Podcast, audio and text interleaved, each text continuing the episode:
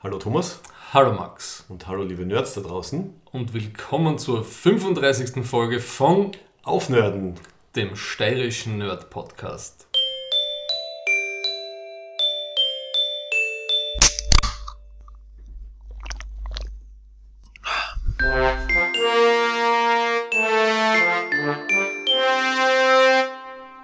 Und wie sagt man, heute ist der 1. Mai, Freundschaft.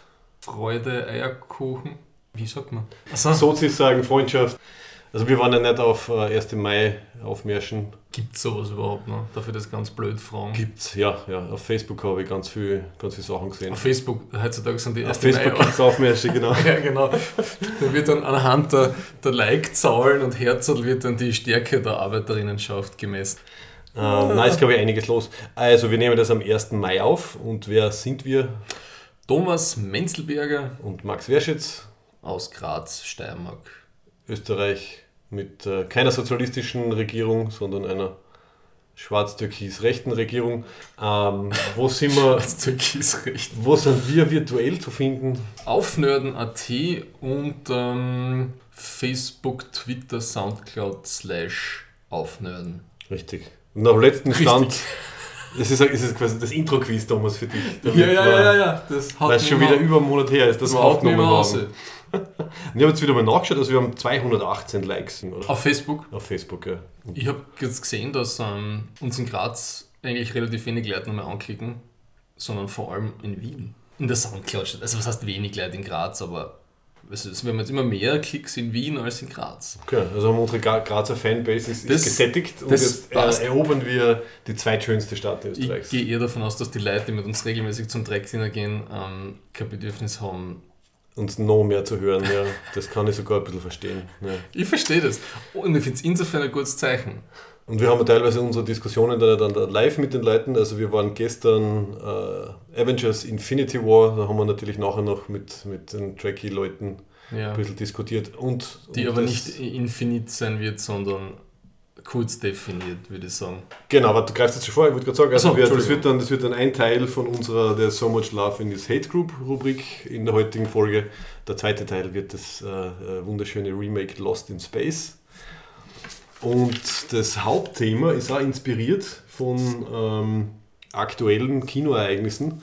Und zwar habe ich mir dieses fantastische A Quiet Place angeschaut Habe ich leider noch nicht gesehen.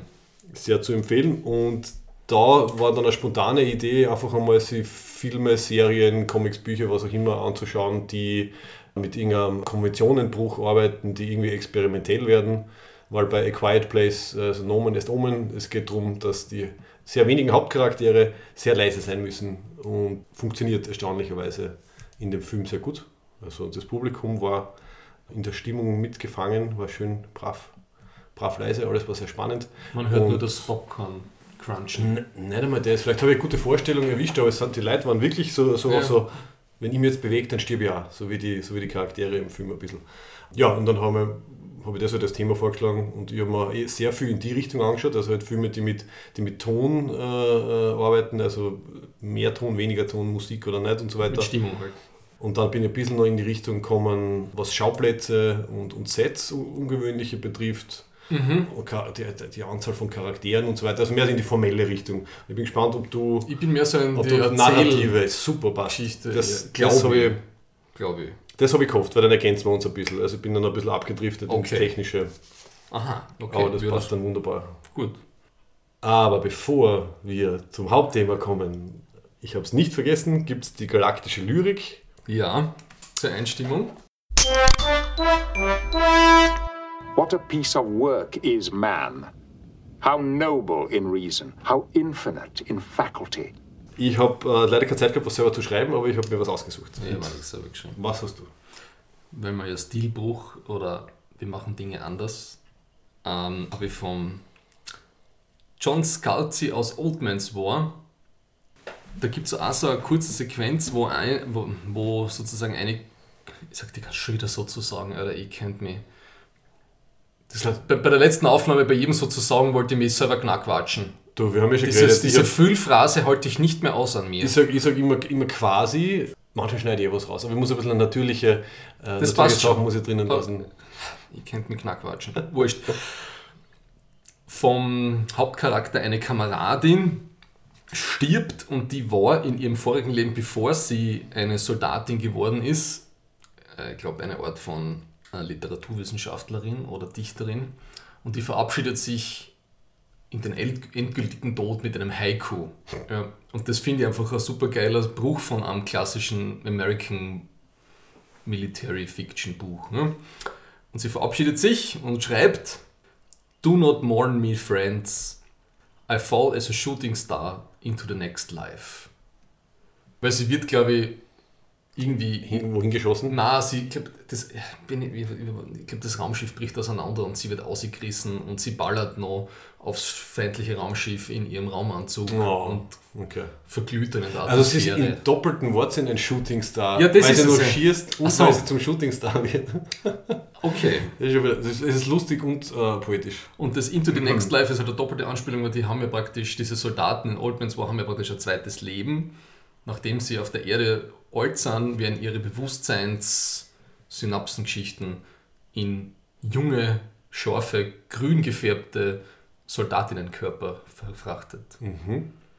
Und ich habe mir einen Klassiker ausgesucht, ist ein bisschen länger und das, mal schauen, wie oft ich stolper über die englische Aussprache, aber es ist die äh, wunderbare Ode to Spot, ähm, also das Gedicht von Data äh, an seine Katze, falls uh. du dich uh. erinnern kannst. Na, kann ich nicht. Wo ich dann auch ein bisschen recherchiert habe und es ist nicht ganz klar, wer es geschrieben hat. Also der Brent Spiner hat bei einer Convention vermutet, dass es wahrscheinlich der Brandon Braga gewesen sein wird. Felis catus is your taxonomic nomenclature, an endothermic quadruped carnivorous by nature. Your visual, olfactory, and auditory senses contribute to your hunting skills and natural defenses.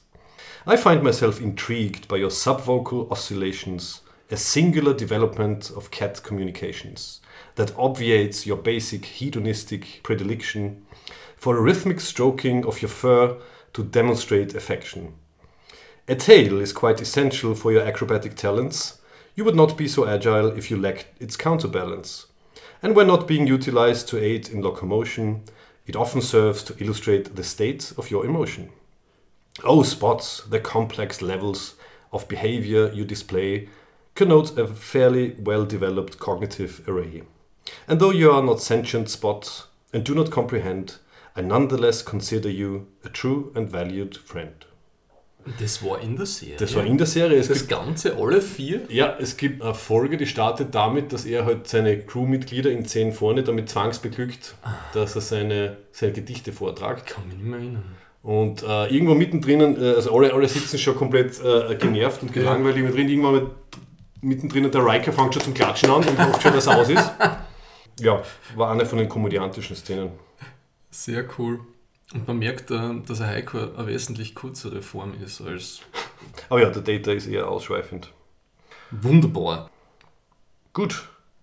Haben wir noch irgendwas in der Rubrik, wir müssen reden, sozusagen? Außer dass, sozusagen. Außer, dass ich schimpfen. Scheiße. außer, dass ich schimpfen muss, dass du so wenig Zeit gehabt hast, um Filme anzuschauen. Ähm, Ready Player One hast du nicht angeschaut? Nein, weil. weil Quiet Place hast du nicht angeschaut? Ja, okay. Ich war wirklich verplant die letzten zehn Abende. Es ist, es ist sehr gut, es ist ein gutes Zeichen. Ja. Vielleicht geht es ja mal raus. Also Ready Player One, das wäre eine gute Diskussion gewesen. Also ich finde, hast du hast irgendwelche äh, Metacritics oder Scores ja. oder so gesehen? Nein. Wo ist er bei 50% wahrscheinlich oder so? Ich habe nur den Red Letter Media Review angeschaut von mhm. Ready Player One und das war vernichtend. Okay, vielleicht haben wir deswegen nicht angeschaut. Also ich habe den Film, ich, hab, ich kann mich nicht mehr an den Trailer erinnern. Ich habe leider nur die ähm, vom, vom Gurjek, äh, die It's Shit mhm. auf Facebook gesehen, habe mich nicht davon abhalten lassen und habe ihn sehr, sehr unterhaltsam und sehr lustig und sehr irgendwie so sympathisch, nostalgisch. Ich glaube, es ist ein guter Film für, für Teenager, würde ich mal sagen. Also so nette, nette Role Models irgendwie drinnen. Dieser liebe Freund hat dann anscheinend gestern eine Art von ähm, Kinokiss mit gehabt, weil neben ihm ist einer gesessen, der praktisch jede Szene im Infinity War lautmalerisch emotional untermalt hat. Richtig, gell? Also im Teenageralter hat er gemeint, gell? Ja. Uh, ah, na, das ist der jetzt. Ja, bist du. Ja, ja, Fetzen, bist du. Oh, oh na. Oh, der stirbt jetzt. Ist das nicht schön, wenn Leute noch begeistert werden können? Wobei das hat auch eine ganze Diskussion lostreten, was die Anna-Maria ein bisschen erzählt hat und was wir so mitkriegen aus, aus Medienberichten, dass angeblich in den USA, ich weiß nicht, ob das ein Gerücht Mhm. ist, die Leute nicht so diszipliniert sind im Kino wie wir in Europa. Der Chris Duckman hat, äh, glaube ich, ein ganze 10 Minuten Video drüber, wie sehr das nervt, dass er im Kino einen Film nicht mehr in Ruhe anschauen kann. Mhm. Ja. Das ist, das ist wirklich traurig. Ich weiß nicht, woran es dann bei uns liegt, dass wir einfach das mehr als Kunstform wahrnehmen als als Unterhaltungsding oder so. Wobei, Vielleicht sind wir einfach nur besser erzogen.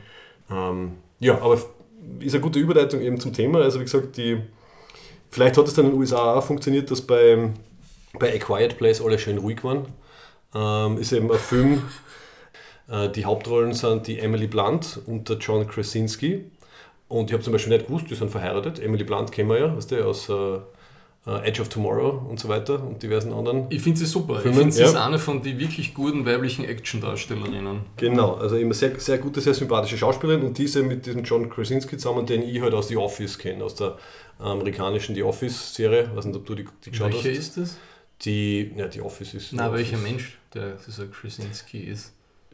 Soll ich dann irgendwie philosophisch beschreiben oder vom Aussehen her? Jetzt weiß ich nicht. Äh, Also, wenn du The Office nicht gesehen hast, dann wirst du ihn wahrscheinlich ich habe nicht das kennen. US-Office habe ich nicht gesehen, nur das UK-Office gesehen. Okay, auf jeden Fall ein Typ, den ich halt eher abgespeichert habe und wahrscheinlich die meisten anderen auch als halt als als guten Serien-Komödiendarsteller. Okay.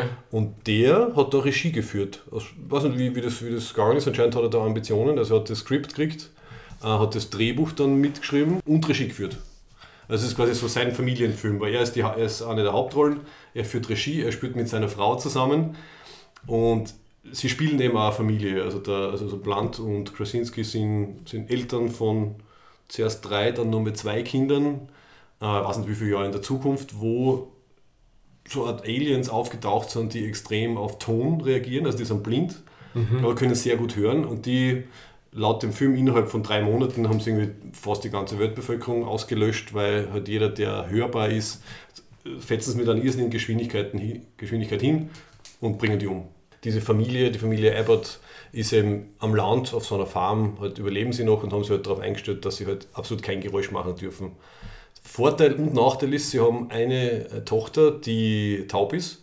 Und deswegen kennen sie Zeichensprache ähm, und können sie so verständigen. Was aber natürlich auch ein Nachteil ist, weil die halt nicht hört, wenn sie, wenn sie Lärm macht. Und, und der geringste Lärm zieht halt schon diese, Ha, diese okay. Wesen an. Und die Und- Alltagsgeschäfte, oder wie laufen die Geräusche auch so? Ja, das schaffen sie. Also sie haben zum Beispiel auf der Farm, ich weiß nicht, ob das sogar Mehl war, weil sie haben äh, Maismehl oder was, sie haben riesige äh, Silos mit, mit Mais, äh, haben sie mit Maismehl teilweise Wege ausgelegt, damit sie möglichst leise gehen. Sie haben halt alle, alle Sachen entfernt aus dem Haus, mit denen man halt Geräusche machen kann. Sie haben einen eigenen so eine Art Bunkerkeller. Und ich finde das eine sehr spannende Idee. Also wenn du dir Ja. einfach nur vorstellst, du darfst, also wenn du, wenn du Lärm machst, dann stirbst, ist aber ein irrsinnig spannender Ansatz für einen Film. Hat dann auch ziemlich gute Horrorelemente drinnen, weil wenn die Viecher halt auftauchen, dann geht es halt ziemlich rund. Und insgesamt sehr, sehr spannender, sehr empfehlenswerter Film, über den man am Ende dann nicht zu viel nachdenken darf, weil natürlich findet man dann irgendwelche Lücken mit, ja, wieso haben sie das gemacht oder wie haben die Aliens das geschafft und so weiter. Aber währenddessen super spannend, super äh, cool, wie, wie leise das Publikum war. Also die waren wirklich alle Mhm. ganz, ganz brav. Und ja, empfehlenswert. Das klingt ein bisschen wie Science. Ja, hat ein paar Elemente. Es hat Das schon ist auch ein Farmhaus und die so- Aliens können keine Tierklinken benutzen. Ja, genau, genau. Und vertrauen kein Wasser. Ja. Ja. Schau, dann machen wir gleich ein Quiz. Was glaubst du, was finden Sie dann her? Wie können Sie die Aliens bekämpfen am Ende? Mit Geruch. Na, aber du bist schon grob in der Richtung der Sinneswahrnehmungen, bist schon richtig. Äh, UV-Licht. Na, mit, mit, mit einer bestimmten Art von, von Geräusch dann natürlich. Also Ach so. mit, mit einem Audio, eine Audio-Gegenwaffe, die sie, Ach so. die sie dann zufällig Okay. finden. Was eigentlich auch total naheliegend ist, aber anscheinend haben sie es in der, keine Ahnung, das Militär hat es vorher nicht rausgefunden. Das wäre wahrscheinlich dann dein größter Kritikpunkt. So, was, was, was hat das Militär gemacht? Was hat die Panzer? Gegen die Hubschrauber hätten sie keine Chance und so, aber ja. So wie die Zombie-Apokalypse. Ein bisschen. Ich muss, einmal mehr, ich muss nicht einmal mehr mitgehen. Und du Gell, ich das schon. kritisiere schon für dich mit Ja. im Doppelpack. Und schaust mir trotzdem vor was voll an dabei, obwohl ich nicht einmal dabei war. Ich antizipiere immer schon dein, deine, deine Kritik und das macht mich Ja. dann selber immer ein bisschen unrund. ähm, und in der, in der Thematik, also wenn man, wenn man sagt, okay, Regisseure, Regisseurinnen experimentieren mit dem Nichtvorhandensein von Dialog oder von, von Ton oder was, ist mir dann natürlich die Buffy-Folge Hush eingefallen von 1999.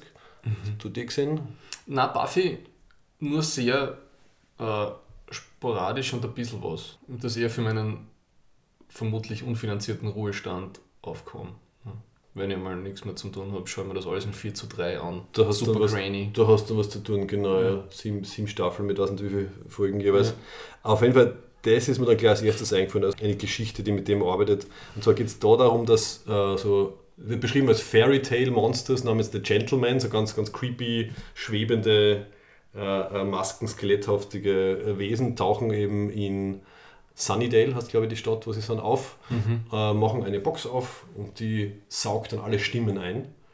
Und die gesamte Stadt hatte dann im Verlauf der Folge, äh, also, also keiner kann reden, schreien, gar nichts, also es kann keiner mehr Geräusch von sich geben. Und es ist ganz nett halt anzuschauen, wie erstens mal so eine Episode funktioniert, was wirklich immer nur still ist. Es gibt, gibt glaube ich, einen, einen Nachrichtenbericht im Fernsehen, den sie schauen, das ist das Einzige, was man hört. Und sonst halt nur die Geräusche, wenn sie sich halt bewegen und so. Und wie die Leute damit umgehen. Also wie sie halt dann lernen, halt anders zu kommunizieren. Und was ich da auch sehr nett gefunden habe, ist, dass der Joss Whedon das dann gleich so ein bisschen metaphorisch verwendet und halt schaut, was passiert, wenn die Leute nicht mehr reden können, kommen dann irgendwie andere Sachen irgendwie zutage. Also es, interessanterweise entwickeln sie dann drei ähm, romantische Geschichten ein bisschen weiter. Also die Buffy knutscht zum ersten Mal mit dem, mit dem Riley, die, also sie stehen schon gegenseitig aufeinander, das ist so ein Militär. Militärhabschi, aber irgendwie immer, wenn sie, sie, wenn sie sie treffen, ist halt das Klassische, beide sind irgendwie nervös, fangen zum Babbeln an. Also ich sage dann, it's always a Babblefest. Und sie knutschen dann das erste Mal, weil sie, wo sie nicht mehr reden können, weil es gibt dann keine, keine Nervosität und kein komisches Herumplappern mehr, sondern nur die, die Gefühle, die Charaktere. Und, und bei, bei vier anderen äh, Charakteren ist dann auch so ähnlich. Also durch das quasi sich konzentrieren auf die Person anstatt aufs Gerede, kommen uns dann irgendwie in, in, in eine bessere Verständigung ironischerweise rein, als wenn sie reden könnten. Das habe ich ganz nett gefunden. Ich habe bei Buffy an die Musical-Folge denken müssen. Genau, das wäre dann die, quasi der Ausgleich. Ja. Kannst du dir die halbwegs erinnern? Die kann ich mir ein bisschen erinnern.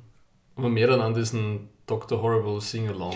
Ja, der Ah. Joss Whedon steht auf das, gell? Ja, genau. Und schreibt er die Lieder alle selber? Also das habe ich Ist das nicht sein Bruder, der Bei, bei Horrible hat er, haben sie zusammengearbeitet, bei Buffy hat er, also steht zumindest irgendwie Okay. written, directed and all songs von ihm. Genau, das wäre dann das nächste, also das nächste auf meiner Liste halt, finde ich lustig, also es gibt eine Buffy-Folge, wo nichts geredet wird und es gibt eine Buffy-Folge, wo, wo sie sehr viel singen. Also das ist ein schöner, wird, ja.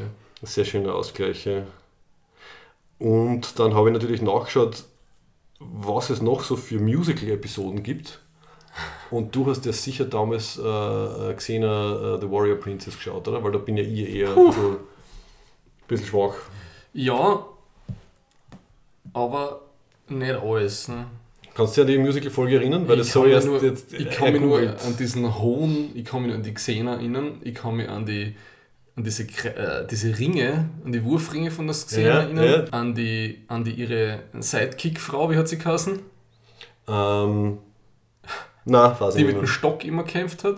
Ja, war, das, war die nicht so ein bisschen so Zauber, zaubermäßig veranlagt Nein, oder so? und die hat dann einmal eine Verwandlung gemacht, da hat sie ihr Kostüm geändert und die habe immer voll durchtrainiert, das war's. Ja. Vielleicht noch nicht der andere. Ich muss sagen, ich habe ganz, ganz wenig Das gesehen. ist alles, das ist schon lange her. gesehen Und die Xena hat immer so einen hohen singenden Ton gemacht, bevor sie angegriffen hat. Ja, so der Tarzan-Schrei? So, Ja, so ein, äh, ja, genau, genau, genau. Aber mir weiß ich von gesehen und immer.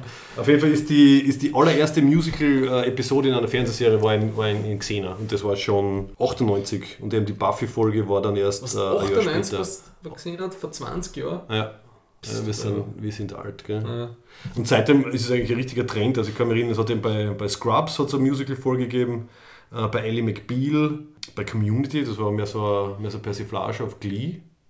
Ah, Community, ja, ja, ja. Und das, ich habe dann die Serie, die Serie nicht mehr weitergeschaut, aber das, das stimmt, das fällt mir jetzt auch erst auf. Also sowohl bei The Flash als auch bei Supergirl sind die Hauptdarsteller ja ursprünglich aus Glee. Und da gibt es natürlich auch dann eine, eine Musical-Folge, die übergreifend ist, Flash und Supergirl. Also gibt es dann ganz viel. Also irgendwie 98 hat das anscheinend angefangen. Und seitdem ist es so, so, so ein bisschen so, so, so ein Trope. Also dass einfach äh, Fernsehserien machen halt irgendwann mehr Musical-Episode. How I Met Your Mother hat es eine gegeben und so. Also dass man da ein bisschen aus, also aus der Realität raussteigt und die, die Leute halt äh, singen lässt. Kurzer Soundeffekt. Mhm, die Waveform sieht man das Ja, sehr schön. ich habe mir extra die Allergietabletten vorher noch eingeworfen, aber es hilft nicht alles. Fenster sind eh zu. Das ist also- wurscht, das ist wurscht.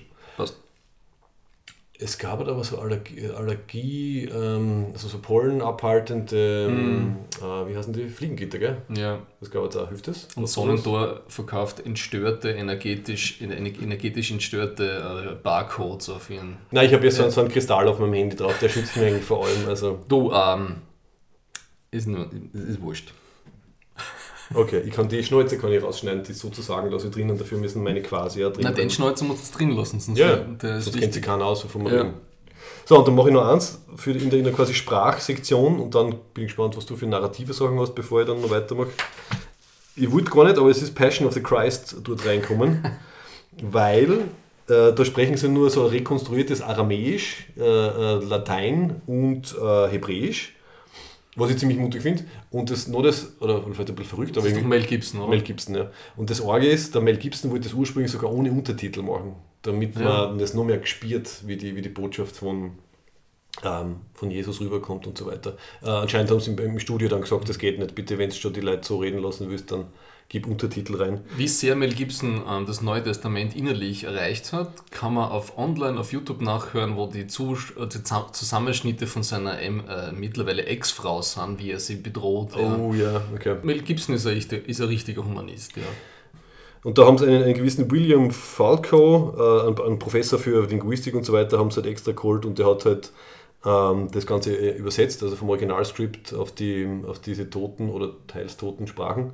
Und was interessant ist, er hat sogar, ähm, wenn Charaktere nicht in ihrer Muttersprache sprechen, hat, hat er sogar kleine Fehler eingebaut, damit es nur realistischer ist. Also irgendwelche Wortendungen waren dann irgendwie falsch oder Aussprache war falsch.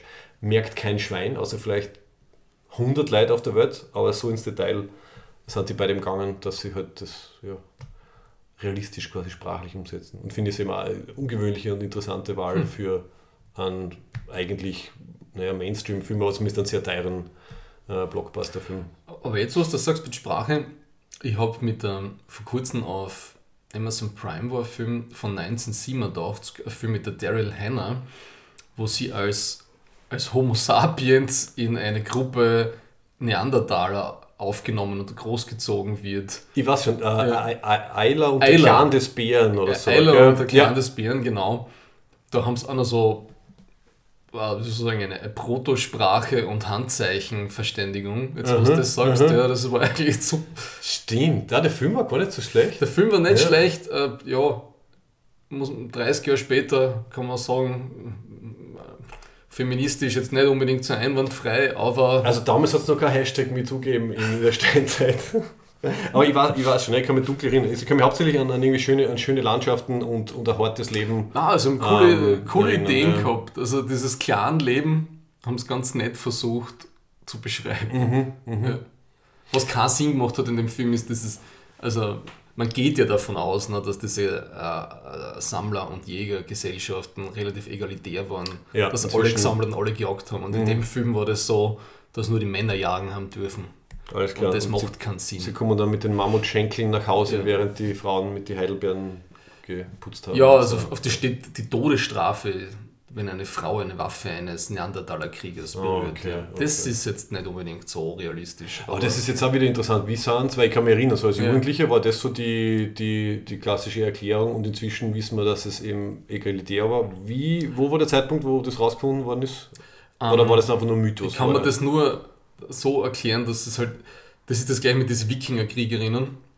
Und das, das kriegst du halt äh, durch äh, irgendwelche Exkavierungen auf Schlachtfeldern, merkst halt, dass halt weibliche Skelette in Rüstung irgendwo rumliegen, die abgestochen worden sind in irgendeiner Schlacht. Mhm. Und bei diesen Hunter-Gatherer-Geschichten würde ich sagen, da, kannst du das aus, die, ähm, aus den Grabbeigaben, nehme ich mal an, irgendwie ablesen, dass die alle irgendwie Bedeutung haben, ne? dass die auch einen Speer oder einen Bogen dabei gelegt gekriegt haben. Das Okay. ist jetzt aber nur Ja, also- Hashtag Vermutung educated Ja, wird guess. Machen. Ja. Also sie haben einfach mehr, Ja. mehr Funde gebraucht und längere Zeit, um das ein bisschen Ja, und Interpretation. Ne? Ja.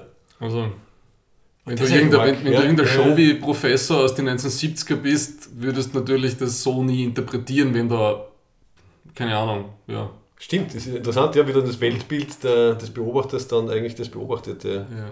verändert. Gell? So ein bisschen auf Heisenbergscher Unschärfe Kompensator aus Star Trek. Mit, so- Ähm, Ja. Und was mir jetzt einfällt, ähm, Far Cry, äh, das, das Far Cry vor dem jetzigen, vor Far Cry 5, dem großartigen, hat der Far Cry Primal Kassen. Hat auch in der Steinzeit gespielt und da haben sie auch, ähm, ich glaube, zwei, drei verschiedene sozusagen Steinzeitsprachen entwickelt für das Spiel. Hat immer mit Untertiteln, aber sie haben wirklich geschaut, dass das linguistisch ein bisschen, äh, also fundiert halt irgendwie herleiten. Also es ist kein Kauderwelsch, sondern äh, entwickelte Sprache. Das war, das war ziemlich cool. Das ist ja ziemlich in geworden, diese Linguisten, die Hollywood-Sprachen entwerfen. Mhm, mhm. Also das, das Klingonische ist ja nur so eine Rumpfsprache. Das ist ja nicht völlig durchgeplant. Aber jetzt gibt es ja schon Wörterbücher und alles Ja, mittlerweile schon, aber ich glaube, so das- von der Syntax her war das damals, wie es entstanden ist, noch nicht ganz ausgereift. Ne? Mhm. Ja, okay, aber, 60er aber sicher nicht, Jetzt ja. bei Game of Thrones, das Dothraki, das ist ja wie, das ist, äh, expandiert immer noch. Also das Mhm. hat ähm, wie das Esperanto ist das geplant worden. Ne? Und bei Computerspielen generell, also bei Star Citizen, ähm, tun uns, glaube ich, alle Alien-Sprachen uns künstlich aufbauen. Ist generell erstaunlicher, wie viel Aufwand da einig jetzt, gell? Und für, haben sie für, ähm, na, wie hat er geheißen? Nicht Contact, sondern Arrival, haben sie zumindest die Zeichensprache, haben sie ein bisschen äh, quasi ab nachvollziehbar und echt machen müssen, wenn ich mich erinnere. Also, dass es eine gewisse Logik gehabt hat, Die Kreise. die Kreise. Puh, Und das ist sicher nicht so kompliziert wie, wie eine gesprochene Sprache zu, Ja. zu erschaffen, aber wird sicher aus dahinter gewesen sein. Meinst? Ich denke schon. Ja.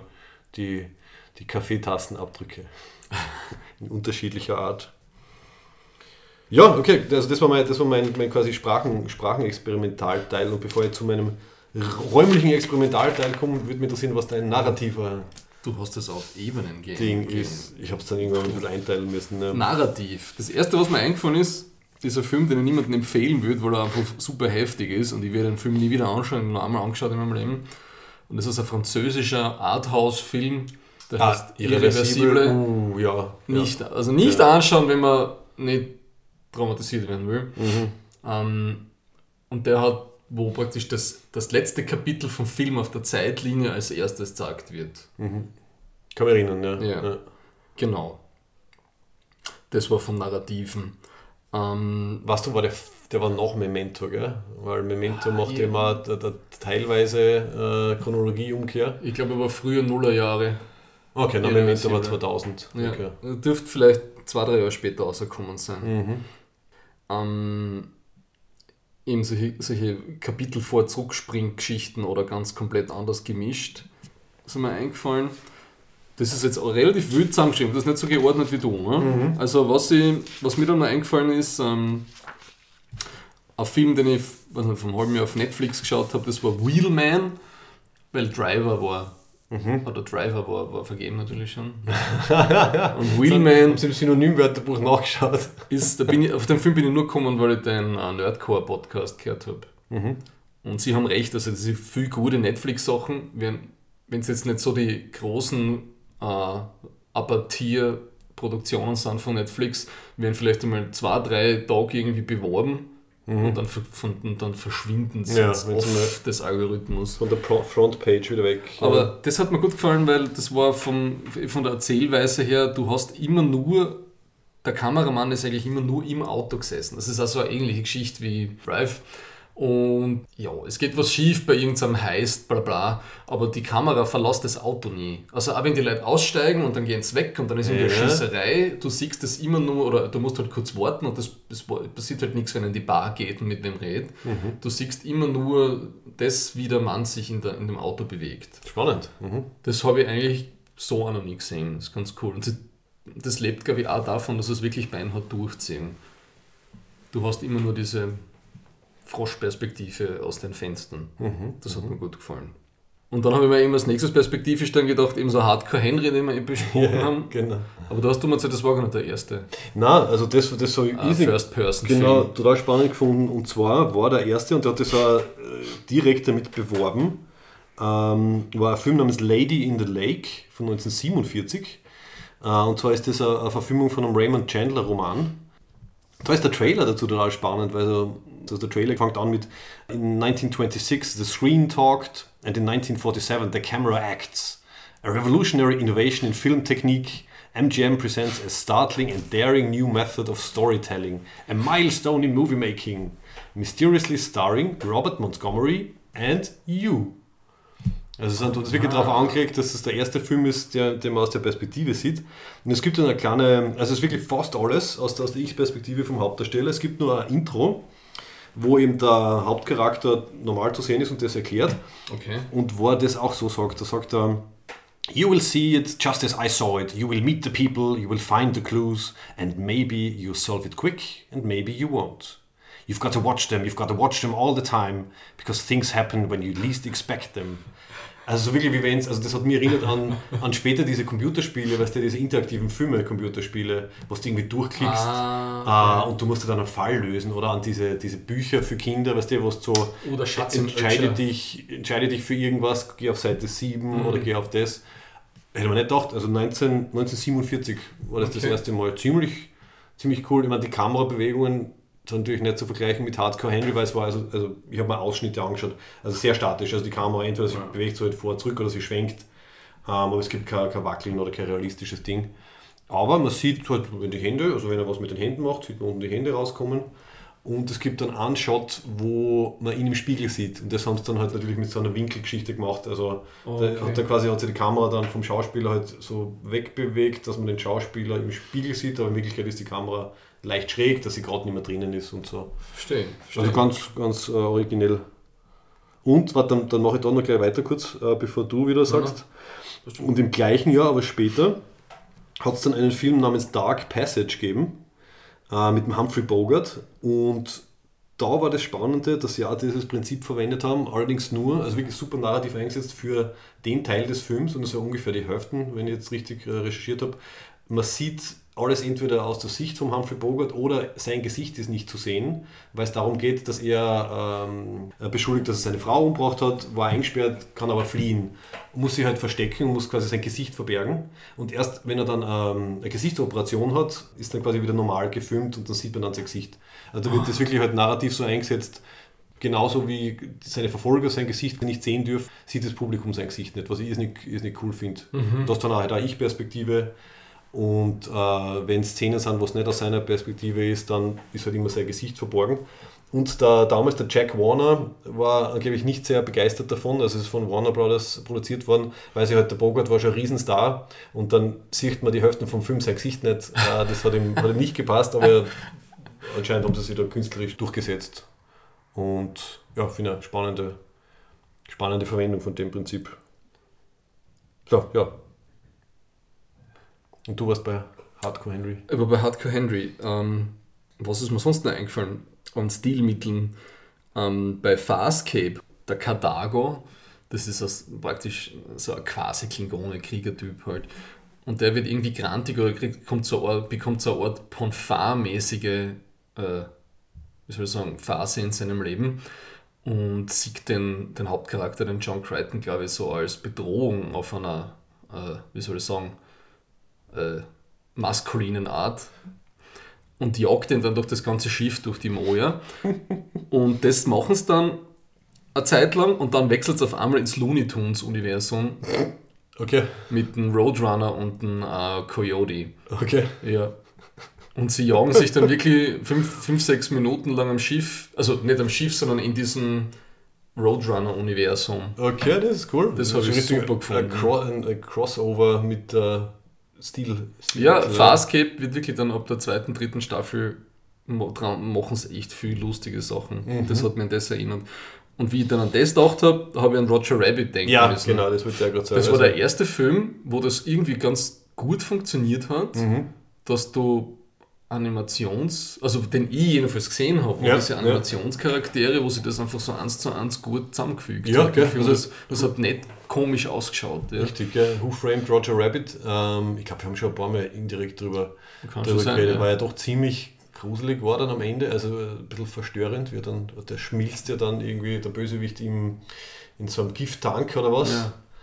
Die Suppe, Gute- oder wird das gute geheißen? Verbindung. Die Säure. Da gibt es diese eine unglaublich ähm, brutale Szene, wo eben der Bösewicht dieses kleine, diesen Schuhkarton zu Demonstrationszwecken einwirft Ja. in, diesen, in die Säure oder Wer- Suppe oder irgendwie so. Ja, wer hätte gedacht, dass man mit einem Schuh so viel äh, Ja. Empathie haben kann? Was gell? gleich geil ist oder arg ist wie beim ersten Shrek die Folterszene vom ähm, Lebkuchenmännchen. Richtig, ja. Torture is fun, Ja, wie wir schon aus 24 wissen. die, Führt zum Erfolg. ich glaube, da sind sicher einige Kinder verstört rausgegangen oder zehn Jahre später hat es dann auf einmal so Ja. Klick gemacht und dann. Ich muss jetzt kurz vorgreifen, wenn wir gerade über Gewalt reden. Mhm. Es wundert, nur damit ich es gesagt habe, damit ich es später nicht mehr sagen muss. Ja. Es Was war wundert mich, was Ja. in PG-13 an Gewalt durchgeht und was nicht durchgeht. Ja, Ja. ja. Das ist alles. Punkt. Das, Ja, richtig, ja. Hauptsache keine, keine, keine nackten Brüste oder äh, sonst irgendwas. Gell? Es ist Gewalt ein Ort, okay. was, wie man wen abstechen kann und das ist überhaupt kein Problem für einen 13-Jährigen. Okay. Mhm. Ähm, und dann habe ich eher so an, an so kleine Ausnahmen gedacht, die mir eingefallen sind. Es gibt im Buch von, von Kim Stanley Robinson Years of Rice and Salt. Ja, Ah, das habe ich gelesen, ja. da gibt es ein Kapitel aus der, aus der, Von- aus der Perspektive einer, äh, von einer Tigerin. Genau, Ja. stimmt. Das war super. Am Anfang war es ein bisschen verwirrend, aber, Ja. aber war cool. Also, Das ist mir eingefallen und mir gedacht, das war sowas habe ich auch noch nie gehabt. ja. ja. Man, man sagt ja, dass äh, sehr viele äh, männliche Autoren Probleme haben, sich in, in einen weiblichen Charakter reinzudenken. Und der, der Robinson schafft sogar, sich in einen Tiger reinzudenken. Also in eine Tigerin, na bitte schau. Also Ja. wenn das nicht die Krönung der Fantasie ist. Ich habe das Gefühl, gehabt, das hat ganz gut funktioniert in dem Buch. ja, so Ja. ich das in Erinnerung habe, richtig. Und dann habe ich an denken, dran denken müssen an den Stevie Dillon, der mittlerweile leider verstorben ist. Das ist ein ganz so wichtiger Comiczeichner. Also der Preacher, das Comic gezeichnet Mhm. von Garth Ennis zusammen. Und der Garth Ennis hat der Punisher geschrieben eine Zeit lang. Und der Stevie Dillon hat dann immer den Punisher gezeichnet. Und eine Ausgabe hat er praktisch ohne Sprechblasen gemacht. Eine rein Bilderbuch-Ausgabe von Punisher. Ah, okay. Und da habe ich das Skript eben, war glaube ich hinten in diesem Heftel von ihm drinnen. Also Pages 1 to 4, Frank meets Defoe, so auf die ja, Art. ja. Äh, weiß nicht, dann, dann 5 bis 8, äh, he makes a plan und dann 9 bis, bis 14, he kicks ass and kills the, kills the bad guys. Also irgendwie so ganz simpel, Mhm, aber es hat ganz cool funktioniert. Und wenn man eben auf schrägere Sachen steht, ist das Comic-Medium eh sehr gut dafür geeignet. Mhm. Da habe ich jetzt auf einen kurzen dran denken müssen, ich habe angefangen, die Serie Happy zu schauen. Mhm. Da ist der Grant Morrison, der Haupt-Screen-TV-Schreiber. Kennen wir den sonst noch woher? Der Grant Morrison, der ist auch, eine von, von den ganz großen Schreiber. Also Invisibles hat er geschrieben, das habe ich selber noch nicht gelesen. Er Mhm. hat The Filth hat er geschrieben. Es ist fantastisch. Äh, Und in, eben in dem Happy ist auch so was, was ich noch nie gesehen habe. Der Hauptcharakter ist ein Ex-Cop-Killer und er hat, ein, er hat, das sieht man in der ersten, also er hat eine Tochter anscheinend, ja, die in Gefahr ist und der imaginäre Freund von der Tochter ist ein kleines Einhorn. Ah, okay. Und das fliegt dann zum Papa, der noch nichts von ihr weiß Ja. und interagiert dann mit ihm. Ja. Okay. Also das ist super schräg. Grant Morrison ist immer super fucked up. Und ist das, ist das Einhorn dann, wie ist das ge dargestellt, gezeichnet? Es ist gezeichnet, ge- super quietsch, übertrieben Ja. gezeichnet mit der Stimme von Patton Oswalt. Okay, Ja. cool. Gut, auf, auf Netflix. Auf Netflix, ich glaube, es ist ein Original, es ist eine Sci-Fi-Show. Ich habe jetzt die ersten zwei Folgen schon, kann ich sehr empfehlen. Mhm. Also es ist wirklich, wenn wir eben, wenn wir heute reden, dass Stilabweichungen Mhm. passt das sehr gut, ja. Ja. Neon Demon ist mir eingefallen. Okay, vor von Das ist, ein, das ist so ein Modelfilm und ich habe mir aber erwartet, es ist so, dass es so die klassische Geschichte ist, 16-jähriges Mädel kommt nach L.A., will es schaffen in der Modelwelt und dann wird total viel auch nur mit Musik und, und, und Farben und so komischen Traumsequenzen gearbeitet und, und der Film dauert relativ lang und er entwickelt sich ganz anders, der Film. Also es ist nicht so, dass sie sich durchsetzt und dann gewinnt, sondern sie wird von den anderen Models, die eifersüchtig auf sie sind, einfach aufgegessen. Aha, Ein Kannibalismusfilm. unerwarteterweise. Aber die Models, die dürfen nichts essen, dann werden sie fett. Achso, ja, gut. Also da bricht es auch Konventionen. Sehr schön, okay.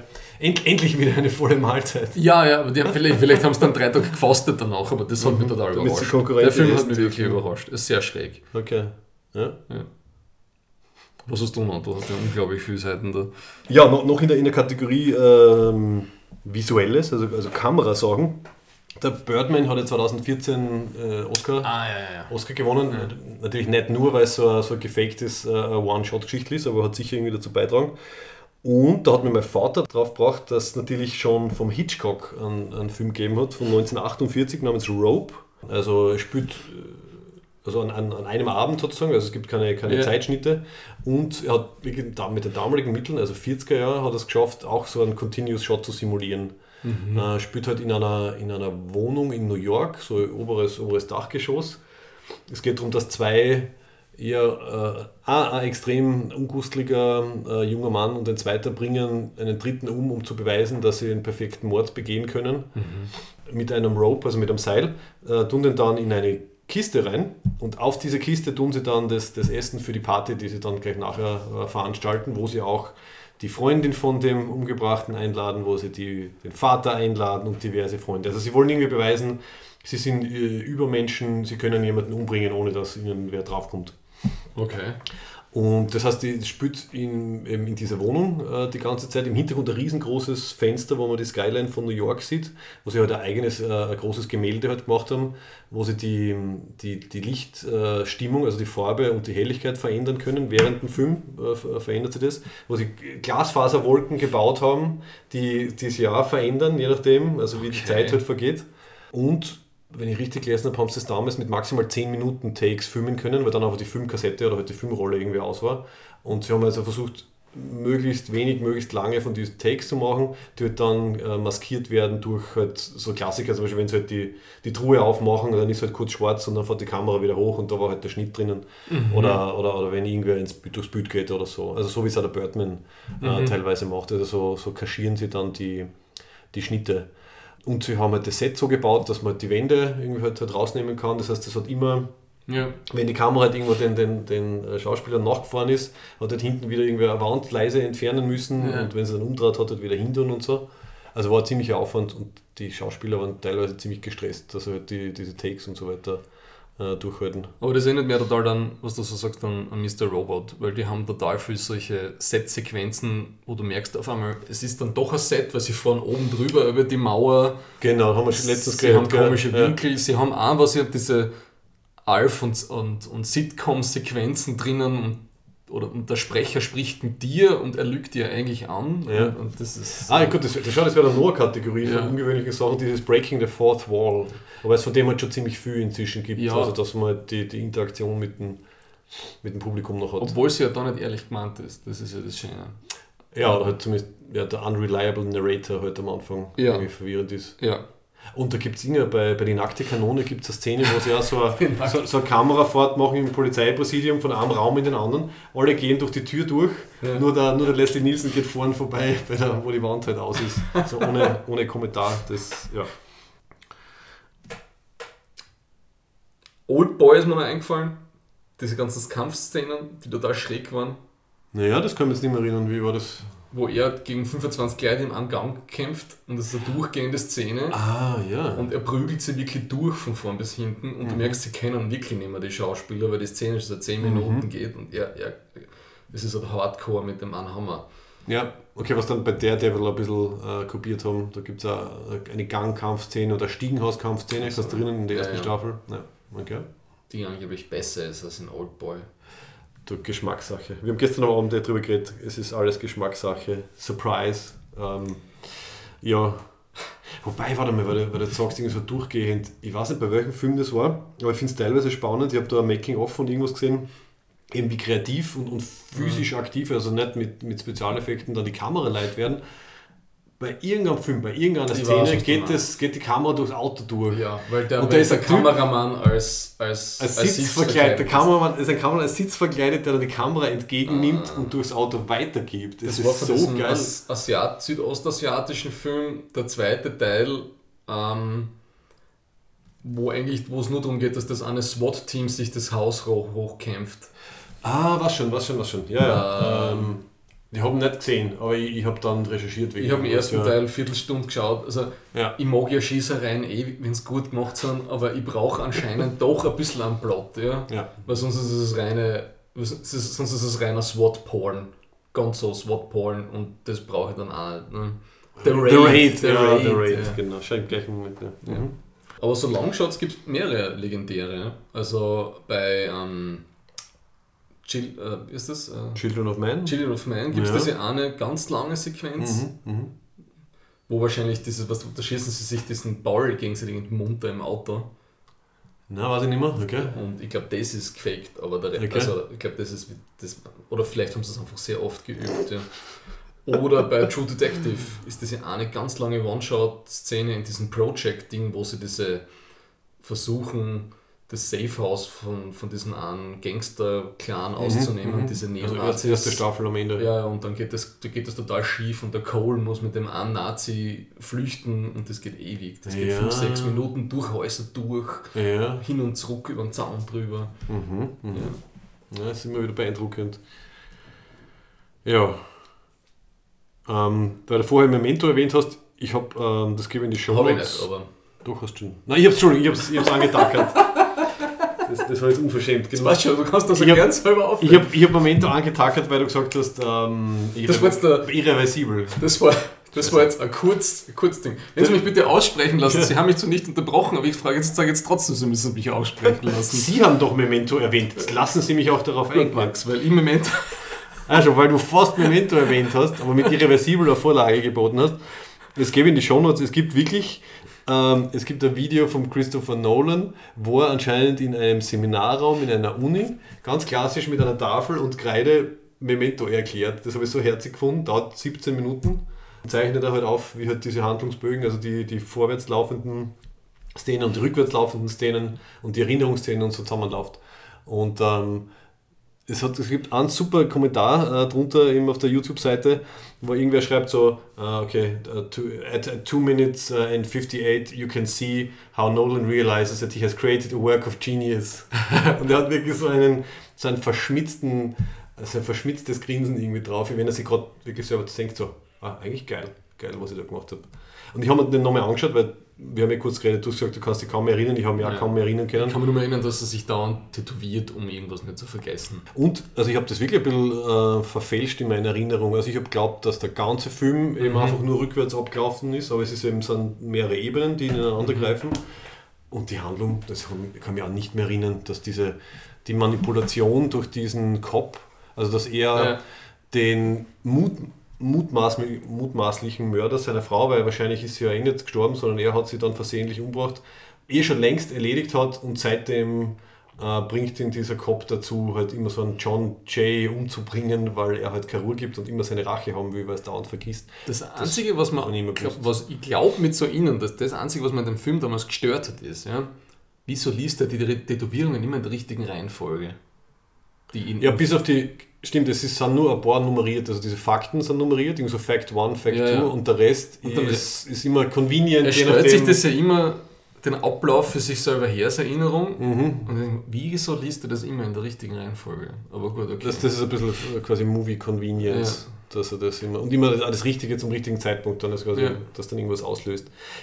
Wahrscheinlich könnte man den Film auch zerlegen, wenn man will, aber ehrlich gesagt, mir tut dann das Hirn weh, einfach wenn ich länger über den nachdenke. Also, ich finde also respektabel, res- also mittel, dann- mittelmäßige Handlung durch die, durch die Art der Präsentation so cool gemacht, dass einfach ich muss mir einfach wieder mal anschauen. Ich glaube, ich weiß noch, ich kann mich nicht mehr erinnern, ob mir der gefallen hat oder nicht. Ich weiß es nicht mehr. Also ich weiß nur, ich bin ziemlich verwirrt rausgegangen und war dadurch beeindruckt. Und es, ist, es war schon eine ziemliche Leistung, also die, das so auf, aufzusetzen. Aber ich glaube, man könnte einen besseren Film mit der Methode machen. Also dass einfach die Handlung irgendwie ein bisschen spannender ist. Ja. Aber ich glaube, den Nolan ist es mehr so um, um, um so, so, so metaphorische Sachen wie, wie nicht, Leute, die sich selbst belügen und Erinnerungen verändern und, und ich glaube, ihm ist mehr um die Botschaft gegangen, als um, die, um ein spannendes Ende oder so im Endeffekt.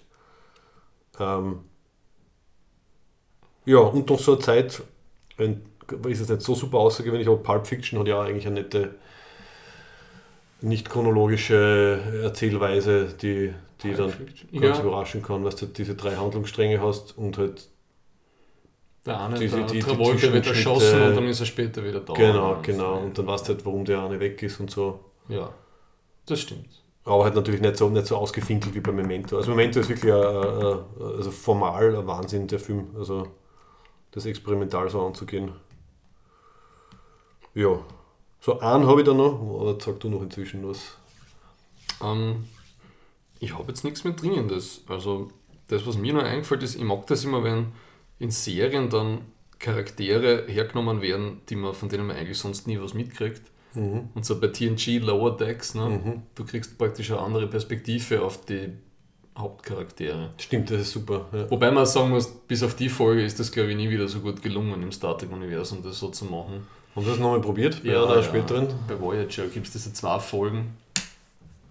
Gibt es die erste Folge, wo der Tuvok die, ab, die, die seine Marquis trainiert, die, die nicht spuren. Ah, Learning Curve, ja. Und dann gibt es der Good Shepherd irgendwann in der fünften Staffel, wo die Janeway sich die drei underperforming äh, Crewmitglieder vornimmt. ja. Was die, der, der Ja. Hypochonder, Ja. die eine äh, ähm, Bajoranerin, die, die einfach mehr lernen muss, weil sie Ja. anscheinend nicht so gut mitkommt. Ja. Und dann war da noch der, der super, was nicht, äh, Kosmologe, der eigentlich seine Ruhe haben will und im Kammerl sitzen mag. Mhm.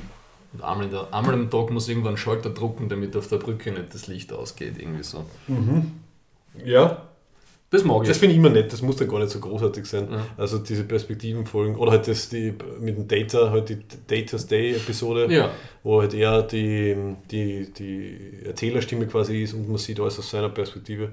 Das finde ich immer sehr nett. immer, aber das, das kannst du halt auch noch machen, wenn du du relativ etabliertes ähm, Gesamtes hast, weil Mhm. sonst wird das, glaube ich, total willkürlich und die Leute verstehen immer, um was es geht. Ja. Ja, richtig. Ja, Ja. ähm, ja ansonsten an, an ungewöhnlichen, was mir eingefallen ist, was ungewöhnliche Protagonisten betrifft, ist äh, der Film Rubber von 2010. Ah, ja. Und dann noch zusammen damals. Also es ist ein französischer Film, also irgendwie Kanal Plus und Arte haben den mit sage und schreibe 500.000 Dollar Budget äh, produziert. Und den habe ich auch ein bisschen verfälscht in Erinnerung, immer dass viel mehr Szenen äh, waren, wo halt der, der Reifen, halt der Protagonist, äh, vorkommen ist. Im Endeffekt war es ungefähr so 50-50. Also diese, diese Monty Python-eske, absurde äh, Framing-Story, dass man halt Zuschauer irgendwo in die Wüste führt und sie dann mit dem Fernrohr, also mit den, mit den ähm, äh, mit Fernrohren, na, was sagt man? Thomas, wie heißt das, was da drüben liegt? Ein Fernglas. Ein Fernglas. Dass er mit Ferngläsern dann halt dem, dem, Reifen, dem Reifen zuschauen, wie er halt auf seine Killing-Spree Spree geht. Was beobachtest du mit dem Fernglas eigentlich? Äh, das liegt einfach nur da. Achso, Mond manchmal, wenn, so wie gestern Vollmond. Aha, okay. Oder ist heute Vollmond? Gestern war, glaube ich. Ähm, also, das, also diese zwei Ebenen, einerseits der, der Reifen, also wirklich ein, ein, ein Autoreifen, der ähm, also so am Anfang im Sand liegt, also alle, die den Film nicht kennen, und dann halt sich langsam so erhebt, so irgendwie so rumtestet, ah ja, kann ich rollen, fällt um, rollt er weiter, fällt um, er lernt langsam rollen. Der Reifen lernt dann auch langsam zerstören und töten, also das war wirklich so ein Aufbau. Zuerst fährt er über, stößt er an einer, Plastik, so eine PET-Flasche, und so. Also sehr gute Geräuschkulisse haben sie da gemacht. Also so, Ja. so, so die Geräusche, wie er so drüber fährt, da kommt er drauf, ah, er kann drüber fahren. Dann, glaube ich, als nächstes fährt er schon über einen Skorpion und man merkt, es taugt ihm, dass er den Skorpion äh, zerquetscht. Und dann kommt er drauf, dass er durch Autoreifen Telekinese äh, Leute zum Explodieren bringen kann. stimmt. Fängt mit einem Hasen an äh, und metzelt sich dann durch eigentlich ziemlich viel Leid. Und das ist der eine Teil der Geschichte und der andere ist, aus irgendeinem Grund ähm, schauen da Leute äh, mit Ferngläsern zu, werden aber dann von den Leuten, die sie dorthin gebracht haben, vergiftet, weil sie zuerst nichts zum Essen gekriegt haben und dann aber doch. Kann mich nicht mehr erinnern. Und, und ähm, einer der Hauptdarsteller, so ein Cop, der wendet sich auch immer wieder ans, ans, ans Publikum, ans Kinopublikum und sagt halt, ähm, das habe ich mal rausgeschrieben, ganz am Anfang, The film you're about to see today is an homage to the no reason, that most powerful element of style. Also, dass man halt einfach Sachen macht, grundlos, einfach weil es irgendwie interessant, lustig, spannend oder, oder sonst irgendwas sind. Also, das, Ja. das hebt ihn dann irgendwie auf eine ganz eigene äh, Ebene. Ja, das ist übrigens der ungewöhnlichste Film, den ich kenne, Punkt Hauptcharakter. Hauptcharakter ist ein Autoreifen. Das hätte man sich nicht gedacht, dass das geht, aber es geht und das finde ich lustig. Und der braucht wenig Gage anscheinend. Deswegen war es, genau, deswegen hat es so 500.000 Dollar gekostet. Ja. Ähm, ja, die paar Goodyear-Reifen, die sie da verbrannt haben. Haben sicher so wie, weißt du, wenn es Tiere oder Kinder verwenden, haben sie immer zwei Zwillinge, oder? Achso. Damit, wahrscheinlich haben sie zwei Reifen gehabt, einen, einen Nahperspektivenreifen, einen Fernperspektivenreifen. No tire was heard in this movie. Ja. Einen Winterreifen und Sommerreifen. Oh, und ich habe was übersehen. Ähm, hast du Buried gesehen, also von Nein. 2010? Na, Das wird nur in die Kategorie eingeschränkte, eingeschränkte Schauplätze äh, äh, fallen. Und zwar ist das vom Rodrigo Cortés und hat genau einen Schauplatz und einen Schauspieler, nämlich den Ryan Reynolds. Und der ganze Film spielt wirklich in, in einem Sarg. Also der Ryan Reynolds ist ein LKW-Fahrer im Irak, der halt bei einem, bei einem Angriff gekidnappt wird, in einen Holzsack gelegt wird mit ähm, einem Handy, einem, einem äh, Feuerzeug, später findet er dann noch Knicklichter und der ganze Film ist wirklich in dem Sarg drinnen. Mhm. Und geht halt darum, dass er halt, äh, halt irgendwie so äh, zuerst einmal versucht natürlich wen zu erreichen, der ihn befreien kann, mhm. was ein ziemlich lustiger Spießrutenlauf ist, weil wenn du aus einem, aus einem Sarg in Irak äh, bei 911 in den USA anrufst und sagst, hallo, ich bin da vergraben mit einem Handy in einem Sarg drinnen, also bis er sich da durchhandelt durch die diversen Instanzen, bis er zu seinem Arbeitgeber kommt und dann ins äh, Defense Department, das ist schon ziemlich, ziemlich spannend. Und da das Making-of, also gebe ich ja das, äh, einen Link dann in die Show Notes, einfach das Making-of von dem Film, weil die Dreharbeiten waren 17 Tage äh, lang. Ein abgedunkelter Raum. Sie haben sieben verschiedene Särge gehabt, je nachdem, was sie damit gemacht haben. Also sie mhm. haben welche gehabt, die halt, die halt mehr aushalten, wo man halt dagegen schlagen hat können. Sie haben einen gehabt, der ein bisschen verlängert war, wo sie so, so Tunnelshots äh, mhm. gehabt haben. Es ist wie A Room, da gibt es auch den Anfang, der in dem einen Raum spielt die erste Zeit, oder? Da am Anfang, genau, ja, bis, sie dann, bis, bis dann das Kind und später noch sie rauskommt. Ja. Und muss irrsinnig spannend gewesen sein. Also wirklich, du, du, ja, als Schauspieler, du liegst in einem Sarg drin, die einzige Lichtquelle ist, die, ist das Feuerzeug, das du haltest, oder das Knicklicht mhm. oder halt das Telefon. Und rund um dich halt im Finsteren die Crew und die Kamera. Und, äh, und der Film ist irrsinnig spannend, obwohl er eben mhm nur diesen einen Schauplatz hat. Muss man anschauen. An Sarg muss ich sofort an Kill Bill Volume 2 denken. Oh ja, ja. Das ist die grauslichste Ich werde in einen Sarg eingenagelt Szene, die ich jemals gesehen habe. Richtig. Ja. Wie heißt denn dieser Dings Punch, mit dem sie dann rauskommt? Na, das ist, das ist nur noch. Nein, es gibt den Todespunch und es gibt vorher den fokussierte Energie. Das ist so, der fokussierte, wo wenn der Gegner praktisch nur eine Handfläche vor dir steht, ja, trotzdem die Energie musst du praktisch die Brust durchschlagen, das Herz rausreißen. Der Master Paimei hat das so erklärt. Das kann man nur erinnern. Ne? Und dann gibt es diese eine Schlagtechnik, die immer sicher nicht. Ähm, was ist das? Der Five-Point Hard Puncture Exploding bla bla bla Punch. Das, das ist Ende, sicher was falsch. dann damit umbringt. Das ist sicher falsch jetzt. Ja. Aber so ähnlich, so ähnlich. Ziemlich langer Name. Wohl, das wäre ein besserer Tod gewesen für den David Carradine, muss ich sagen. Als Real Tod. Ne? ich glaube, das hast erzähl's, erzähl's. Ich glaube, du hast das auch Der hat sich ja, in Bangkok mit mit autoerotischer Fixierung aus dem Leben hinaus onaniert. Schön gesagt. Ja. Glaubst du, ist das Wort im Duden hin, hinaus onanieren? Vielleicht. Als Exitus, als neuer ja. Brief für Exitus. Ja. Ja. Und eigentlich ein grausiger Film, also generell. Also für Leute, die Platzangst haben, sowieso. Und ich glaube für normale Leute auch. Also was würdest du machen, wenn du aufwachst und du hast, bist in einem bist in einem Sarg drinnen. Also ich glaube mal, ich hätte eine Panikattacke und dann. Ich würde mal grundsätzlich meinen Atheismus hinterfragen. Schnelles, schnelles Gebet. Je nachdem, wie das dann läuft. Ein Stoßgebet. Je nachdem, wie das dann läuft, würde ich mich versuchen zu befreien und ja. Also schief. Früher oder später in die Hosen machen und mich schämen und dann mit dem Geruch auch leben müssen, wenn ja. du drinnen bist, ja, solange ja. du halt lebst. Oh, apropos Hose, das war die einzige blöde Szene äh, in, in Buried, finde ich. Ähm, irgendwann einmal ähm, bewegt sich was in seiner Hose drinnen und kriecht so langsam runter und er ist ja super instinktiv und bleibt ja. ruhig und dann ist eine Schlange, die ihm da aus dem Hosenbein rauskommt, die anscheinend durch irgendeine, irgendeine Ritze auf der Seite reinkommen ist. Aha. Und er hat einen Flachmann auch mit, wo anscheinend hochprozentiger, also wirklich hochprozentiger Alkohol drin war, schafft dann irgendwie den Alk Richtung Fußende des Sargs zu schütten, wo die Schlange ist, ja. und schmeißt dann sein Feuerzeug hin. Er schafft es dadurch durch die Flammen die, die, die Schlange zu vertreiben, aber ehrlich gesagt, ich würde nicht in einem Holzsarg einen Brand legen, wenn ich drin liege und mich kaum bewegen kann. Also das war der, der zweite.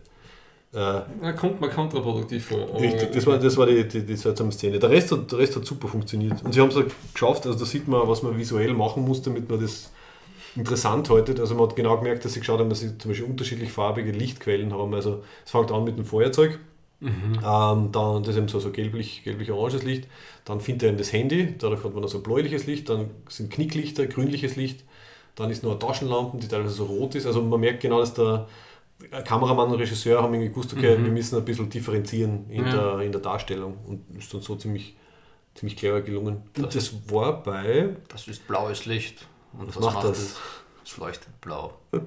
Und bei, und bei Rope ist mir dann aufgefallen, war das dann auch, nehme ich an, aus dem Grund, Rope? Ähm, bei Rope, bei diesem Hitchcock-Film, ah. dass sie, also sie haben nicht nur eine Farbveränderung dadurch erzielt, dass sie halt im Hintergrund diese Landschaft, diese künstliche, also die Skyline gehabt haben mit dem Himmel, sondern es war auch ähm, so ein Neonlicht anscheinend irgendwo ganz nah bei dem, bei dem Fenster. Und das hat halt geblinkt in unterschiedlichen Farben und dadurch haben sie Mhm. dann auch halt Farbeffekte erzeugt. Aber ich nehme an, deswegen, damit sie das interessanter machen, weil es halt die, ja, nach eineinhalb Stunden vielleicht halt dann das zu gleichförmig wirkt und dann haben sie ein bisschen eine Zusatzlichtwirkung. Also finde ich, dann passt dann irgendwie zu dem Okay. dazu. Ja, und der, der Ryan Reynolds hat, ähm, also er telefoniert ja sehr viel in dem Film. Eigentlich hätte der Film, hätte der Film auch Telefon heißen können, also als einzige Verbindung. Also die Dialoge sind nicht immer. Don't hang up. Immer-? Ich, ich glaube sogar. Gibt's, ja. Ich glaube, der ist nicht gut.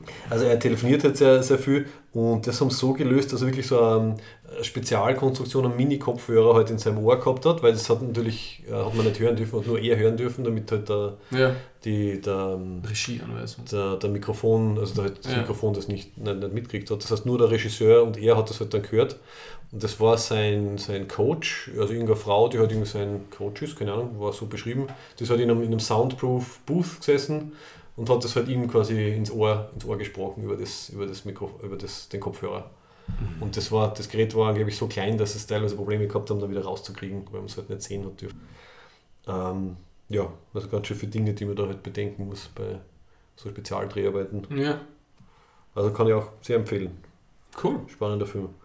Und als letztes gibt es noch Phone Booth, genau, das passt dann dazu, von 2003 mit dem Colin Farrell, der, also er spielt nicht wirklich die ganze Zeit in einer Telefonzelle, aber zumindest der Hauptcharakter ist ein Großteil des Filmes dazu verdammt, in der Telefonzelle zu sein. Also es gibt natürlich ganz viele unterschiedliche Perspektiven und Kamerasachen und so, aber er wird halt ja, von einem mysteriösen Mann in einer Telefonzelle in New York angerufen und der halt sagt, ja, wenn er rausgeht aus der Telefonzelle und nicht das sagt, was er sagen soll, wird er halt erschossen, weil er mit einem Snipergewehr irgendwo in einem Gebäude sitzt. Das war ziemlich spannend. Also schon länger her, aber das war, also das ist dann, also der, der Reynolds hat quasi die, die horizontale Einschränkung des Schauspielraumes gehabt und der Colin Farrell hat die vertikale gehabt, weil er in der, im das. Phonebooth drin Das sind alles Filme, von denen ich noch nie was gehört habe. Ja, wenn du mal, Laufen unterm Radar. wenn du mal Zeit hast, Ja, sicher. bietet sich's an. So, das waren, das waren meine. Erstaunlich wenig dann wirklich Science Fiction oder Fantasy dabei. Wahrscheinlich einiges übersehen, aber das waren so Ja, die, die, die ersten Erinnerungen einfach. Science Fiction finden. Fällt dir noch was ein, weil man Ja, gerade Science der- Fiction bietet sich ja an, ungewöhnliche. Cube fällt mir ein, ne, wo sie sich Ja, durch diese Räume durchhandeln müssen. Das war relativ ungewöhnlich vom Schauplatz. stimmt, stimmt. Ja. Also quasi Ja. an sich rekonfigurierender, aber ähnlicher Ja, Schauplatz. mit der Nils de Boer. Äh, Die, die Esri aus, Genau. aus Space Ja. Ja. Das fällt mir ein. Mhm. Und sonst ungewöhnliche Science Fiction. Na? Na? Ich glaube, ich brauche mal Koffein. Ich muss meine Synapsen anwerfen. Sollen wir, sollen wir Kaffeepause machen? Ich, Ja. ich kann da einen wahrscheinlich nicht guten äh, Biletti-Kaffee machen. Ah, ich brauche einen schwarzen Tee. Also, kannst du haben. Darf ich? Ja, sollen wir damit. Äh, Achso, Entschuldige. hast, du, hast du sonst noch Nein, was? ich Oder? bin, nein, nein, das passt gut. Ich habe sonst nichts Spannendes mehr. Okay, also wir machen eine Pause und kommen dann zu There's So Much Love in this Hate Group. Doppelpack. Right here, right now, I feel more love in this hate group than I ever felt at church or basketball or anywhere for that matter. Gut. Wir haben ja pflichtbewusst gestern diesen Film mit euch angeschaut. Oh, hast sehr gelitten, Thomas. Ähm, also Avengers Infinity War. ich habe sehr zu dem Film. Ja, ähm. ich- Grundsätzlich möchte ich noch einmal das sagen, dass ich das sehr schätze, dass wir immer zu sehr unterschiedlichen Meinungen tendieren. Das gefällt mir. Ich bin ohne Erwartungen und ohne emotionale äh, Bindung an die Avengers in den Film reingegangen. Ich auch so. Ich habe versucht, keine Trailer zu schauen. Ich habe einen Trailer vor drei Monaten gesehen Ja, und das genau, war's. genau. Ja? Ich kann mich nur ein riesengroßes Donut erinnern, wo ich mir dachte, Ja. was soll das für ein Ja, Scheiß sein? das, Und also mein, mein kurz vorab Fazit ist, ich war positiv überrascht. Ja, Ja. Äh, mein Kurzfazit ist, das ist nicht kurz, befürchte ich. Mhm. Die erste Stunde war recht kurzweilig für mich, weil da war diese Guardi- Guardians of the Galaxy Jokes dabei mit dem Tor. Ja. Das habe ich recht amüsant gefunden. Mhm. Und sonst muss sagen, also ich habe keine Reviews geschaut, auch nicht davor und jetzt danach auch nicht. Das Einzige, was ich mitgekriegt habe, ist von Warren Ellis, von meinem Lieblings-Sci-Fi-Science-Fiction-Autor. Der hat ein bisschen was geschrieben in seinem Newsletter und der hat gesagt, es ist kein Film im eigentlichen Sinne. Es ist eine Sequenz und das Wesentliche, was den Film ausmacht, er hat dann zwei Ausdrücke dafür, die das für mich, sehr gut zusammenfassen, was das ist. Es ist eine Brand Manifestation, der Film. Eine Brand Manifestation, Und wow. ein Brand Power Move. Ja. So auf die Art MCU, Marvel, Disney machen das jetzt seit zehn Jahren und wir dominieren das Business. Ja. Ja. ja. Es ist, es stimmt, du kannst den Film nicht anschauen, wenn du das ganze Zeug davor nicht gesehen hast, das bringt nichts. Mhm. Ja. Ähm, und ich habe am Schluss dann schon wieder über Sachen gelacht, die ich nicht lustig gefunden habe, also die eigentlich nicht als Spaß gedacht sind. Also ich würde den Film wirklich teilen. Für mich. Also in die erste Stunde und die restlichen eineinhalb Stunden. Die erste Stunde war wirklich ganz okay, ganz erträglich. Ich habe den, den Peter Dinklage schon lustig gefunden, als großen Riesenzwerg. Das war super. Ähm, die Guardians of the Gal- Galaxy Crew ich lustig gefunden. Thor war lustig. Ähm, aber sonst war es halt, äh, für mich, es war ein CGI-Massaker, das emotional bei mir nichts ausgelöst hat. Ich, ja. Nochmal dazu, ich bin nicht die Zielgruppe, obwohl ich mir jeden Film von dem anschaue, das ist hauptsächlich wegen euch. Ja. Und weil es ja ein paar gibt aus dem Franchise, die mir immer ein bisschen außerreißen. Also Tor 3 habe ich sehr lustig gefunden. Mhm. Und der Film schließt ja direkt an Tor 3 an, also Genau. zeitlich. Ja. Genau. Und, und, und Ant-Man mag ich, obwohl der ja dabei nicht, noch nicht dabei war. Weil Ja, der genau. Wir, haben, wir, haben, wir haben ihn alle schmerzlich vermisst, genauso wie Hawkeye. Ich bin immer drin gesessen und habe gedacht, jetzt kommt Hawkeye! Oh. Ah, Hawkeye, ich bin froh, dass ich den zumindest weggelassen habe. Das ist wirklich ein, ein langweiliger. Ja, die, die wie heißt sie? Die, die, na, die andere, die auch keine Superkräfte hat, die Black Widow. Black Widow hätten sie eigentlich auch weglassen können, ja. Also äh, zu gefährlich für, für nicht, äh, für nicht Superhelden. Ähm, ja, na, ich finde, du hast recht im Sinne von, es war ein, eine, eine, ein- quasi eine Aneinanderreihung von, wie wird der Warren Ellis gesagt, eine, eine, eine Sequential Äh, äh, Sequence. äh, Eine Sequenz. Genau, also es war ja eine, eine Ane- Aneinanderreihung von halt, halt Charakteren und Sequenzen, die aber erstaunlich gut gemacht war. Also mich hat es gewundert, dass sie die ganzen Charaktere in den Film gebracht haben, ohne dass man jetzt irgendwie das Gefühl gehabt hat, das ist irgendwie schlecht choreografiert oder zu viel gemacht. Was, glaube ich, teilweise dadurch funktioniert hat, dass sie, dass sie es eigentlich ziemlich gut getrennt haben. Oder? Sie, sie haben halt gesagt, okay, Ja. Thor, Thor, du gehst jetzt äh, mit äh, dem, äh, den immer als Rabbit bezeichnet, Ja. und dem, und dem Groot, irgendwie, die machen halt das. Also hat mir ein bisschen an Game of Thrones erinnert, im Sinne von, du machst jetzt so neue Paarkonfigurationen. Ja. Oder? Also in der Serie war das, Das das super. Wir tun ein paar Charaktere zusammen und schauen, ob die funktionieren. Also, sie Also- haben es auf das, auf das schön aufgeteilt. Ich kann, glaube ich, den Aufwand, den diese Meta-Plot-Schreiber und Schreiber betrieben haben, um das alles irgendwie zusammenzusetzen in den letzten 5, 6 Jahren, das finde ich ja eher Muss man schon respektieren. Ja? Ja. Ja. Ich glaube, die haben so eine Excel-Tabelle Ich glaube, die haben ein Excel oder ein PowerPoint. ja, was Ähm, zusammensetzen. Ähm, und Entschuldigung, darf ich fertig kurz? Also, unter, unter, also das war quasi der eine Teil für mich. Und der, Zement, der das zusammengehalten hat, und da war ich positiv überrascht, auch wenn es jetzt keine großartige emotionale Offenbarung war, aber war, dass der Thanos genug narrative und emotionale Klammer dem Ganzen verpasst hat, dass es irgendwie für mich den Film zusammengehalten hat. Also wenn es nur ein Bösewicht gewesen wäre, wie wir so oft haben mit so, ja, ich will einfach die Welt beherrschen oder ich will Rache üben, glaube ich, hätte es nicht funktioniert, aber dadurch, dass er super gespielt vom Josh Brolin, also halt mit äh, Motion Capture, Okay. äh, CGI, der hat das für mich dann irgendwie ein bisschen zusammengekittet. Also du hast diese einzelnen Szenen und dann aber es wird hauptsächlich seine Geschichte erzählt, ähm, warum er halt das macht und warum er so ist, wie er ist und die Verbindungen zu den anderen Charakteren. Und das hat dann für mich ein schönes Ganzes draus, draus gemacht. Das Mir hat zum- gut hingehört. Mir hat der Thanos überhaupt nicht gefallen. Also ich, ich finde, die Figur macht keinen Sinn. Ich habe die Comics aber nicht gelesen. Ich verstehe nicht, warum er jetzt so jahrelang herumwartet und da kann er innerhalb von zwölf Stunden eh die, zwölf, die, die sechs Standard zusammenkriegen. Das verstehe ich nicht. Es ist eh, liegt eh alles am Tisch. Ich finde, dass das CGI-Ding scheiße ausgeschaut hat. Vielleicht ist das mein Uncanny Valley, dass ich weiß, dass das CGI ist, dass mir das reicht, dass es mir nicht gefällt. Ja.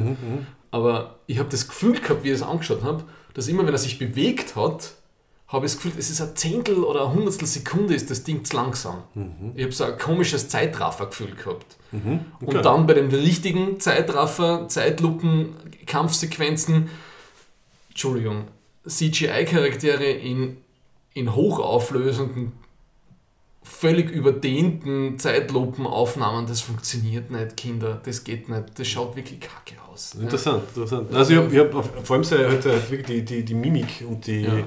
Und die Stimme halt extrem gut gefunden. Also für mich war halt, halt, halt greifbar, greifbar genug dann im Und die Endeffekt. Grundmotivation, dass ich die Hälfte auslöschen muss der Lebewesen, damit sie weiter bestehen kann, ähm, das geht halt auch noch, bis sie wieder. Und dann muss es wieder umbringen nach 500.000 Jahren, oder wie?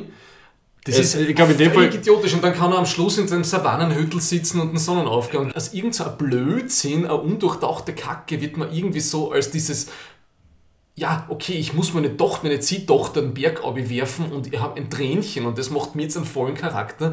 Ich habe das Gefühl, es wird mir da irgendwas versucht einzuschieben, was tiefgründig und durchdacht sein soll, aber sobald ich anfange drüber nachzudenken, fällt es auseinander. Ja? Es geht ja nicht darum, dass der, dass der Charakter oder, oder jedweder Charakter in einem Film für uns nachvollziehbar logisch irgendwas macht, sondern es mu er muss es ja nur für sich selber machen. Und wenn er das glaubt, dass das ja die Lösung für die Probleme des Universums ist und Ja. das Ziel verfolgt er, finde ich, dann ist es okay. Er hat eine Motivation und er, sieht sich selber, was ja auch immer wieder vorkommt, aber was ich ganz Ja. gut finde, er sieht sich ja selber quasi als ihm Recht und als, als Guten im weiteren Sinne. Und das finde ich hat halt gut funktioniert, dass man halt weiß, er hat halt diesen Plan und er will halt am Ende das erreichen. Und wenn er das erreicht hat, dann ist er fertig. Und das habe ich ihm so super sympathisch gefunden. Am Ende. Also Kein Projektmanagement unterrichten. So ja, macht man das. Ja, und dann Zen-Buddhismus, weil dann am Ende, das habe ich wirklich lieb gefunden. Er ist, er ist fertig mit dem und er macht das, was er gesagt hat. Er setzt sich hin und schaut sich einen Sonnenuntergang an. Ich weiß nicht, das hat einfach, das hat mir vertaugt, weil es so unerwartet war. Also es lösen sich irgendwie die Hälfte. so, das war nicht unerwartet. Das sagt er ja eine Stunde vorher, dass er das kein hätte. Dass er Ja, ja, aber dass es wirklich passiert, war für mich unerwartet. Also, Was? Ja, sicher. Okay. Hast du gewusst, dass, das, dass er genau den Plan durchsetzt und dass das der Cliffhanger ist? Also, Seitdem ich wusste, dass es zwei Teile gibt, war mir das klar, dass der bin. Nein, ich hätte, ich hätte schon gedacht, dass es irgendwie eine andere Form von, ja, wir sind kurz davor, ihn zu besiegen, aber dass er wirklich fertig wird mit dem Plan und sich dann einfach zur Ruhe begibt, habe ich, habe ich Das ist ja mein educated guess. Ja. Der Dr. Strange, der wie Triple. viele Abermillionen Simulationen da durchgelebt hat. Ja. Ja, ich glaub 14 Es Milliarden geht oder so. nur darum, Ja. das Einzige, wie man den Thanos besiegen kann, das vermute ich jetzt. Ja. Mhm. Das ist jetzt ganz gratis, ne? spoilerfrei. Mhm. Man kann den Thanos nur davon überzeugen, dass er das falsch macht, ja, was er tut. Ja. Man kann ihn, ihn nicht besiegen, sondern man, er muss sie aus sich Von selbst, selbst heraus. aus. Ja. Mhm. Er Seine muss Schuld eingestehen. Ne? Ja, dieses, die gesellschaftliche 50-50-Teilung, die er da vornimmt, ähm, das verstehe ich nicht. Du hast da auf einem fetten Planeten haben den Replikator nicht erfunden, dass die alle verhungern müssen. Das ist alles hochtechnologisch und dann haben sie nichts zum Essen. Das sind alles, das sind alles Spacefaring Ihnen- Civilizations, die es nicht schaffen, genug Energie zusammenzukriegen, obwohl ich gerade vorher in einer, in einer überdimensionalen Zwergenschmiede war, wo ich mir das, die Energie eines Sterns zur, zur Verfügung gestellt kriege. Also, verstehst du, das, das, Ja, das, das, das, not Suspension, suspension Ja. of disbelief is strong Ja. in this one, kann man halt unglaublich. sagen. Ich habe eben, was mir gerade eingefallen ist, ich empfinde den Film irgendwie so wie Art Zoo. Du gehst in den Zoo rein und kannst da halt für ein paar Stunden deine Lieblingscharaktere, die du wertschätzen gelernt hast, in den letzten zehn Jahren anschauen, wie es miteinander umtun. ja? Ja, schöne, Das ist schöne, Sinn. schöne Metapher. Ja. Ja. Du kannst, ja, kriegt der seine Szene, der Spidey macht seine lustigen Comic Relief Geschichten, die ich wirklich lustig gefunden habe, also das mit diesen Aliens, bla bla bla Anspielung da.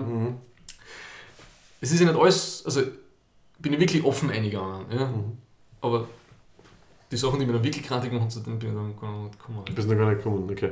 Also, äh, für mich hat das irgendwie gepasst. Also, ich finde, war sehr, war sehr lustig. War vielleicht ein Spur zu lang. Also, sie hätten zum Beispiel die ganze äh, Tor baut sich seinen neuen, seine neue Hacke, hätte, das hätten sie weglassen können. Wäre zwar schade um Peter Dinklage gewesen, aber das, war, das waren was, 10, 15 Minuten, die nicht notwendig waren im Sinne, weil das hätte er irgendwo finden können oder so. Der Teil hat mir zum Beispiel gefallen.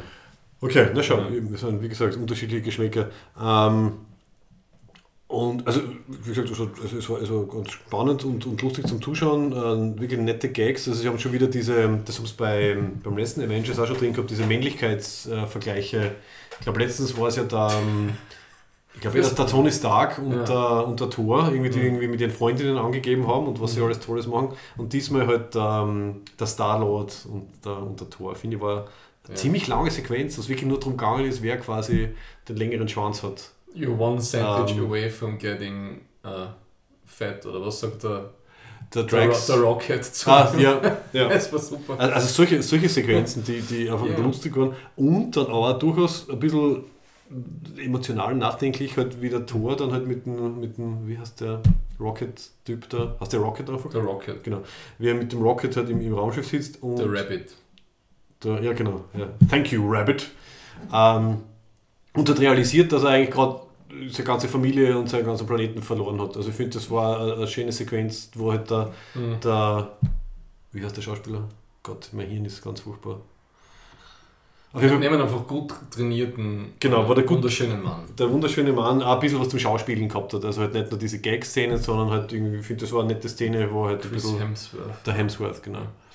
Wo er halt eben realisiert, also er, er hat eigentlich fast nichts mehr, für das er kämpfen kann oder soll äh, Mhm. und hat dann irgendwie Vater, Bruder, alles irgendwie verloren, aber halt, ich finde, da waren aber durchaus auch schauspielerisch gute Sachen dabei.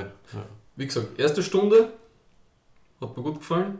Und dann Endkampf. Ne? ja, in Wakanda, ja, ja, das war wieder lächerlich. Das war. Da verstehst du, was ich meine? Da, das wird so oft. Ich, da, ich spüre dabei nichts. Mhm. Das ist so dumm. In dem einen Film kriegt man erklärt, dass das die super Übertechination ist.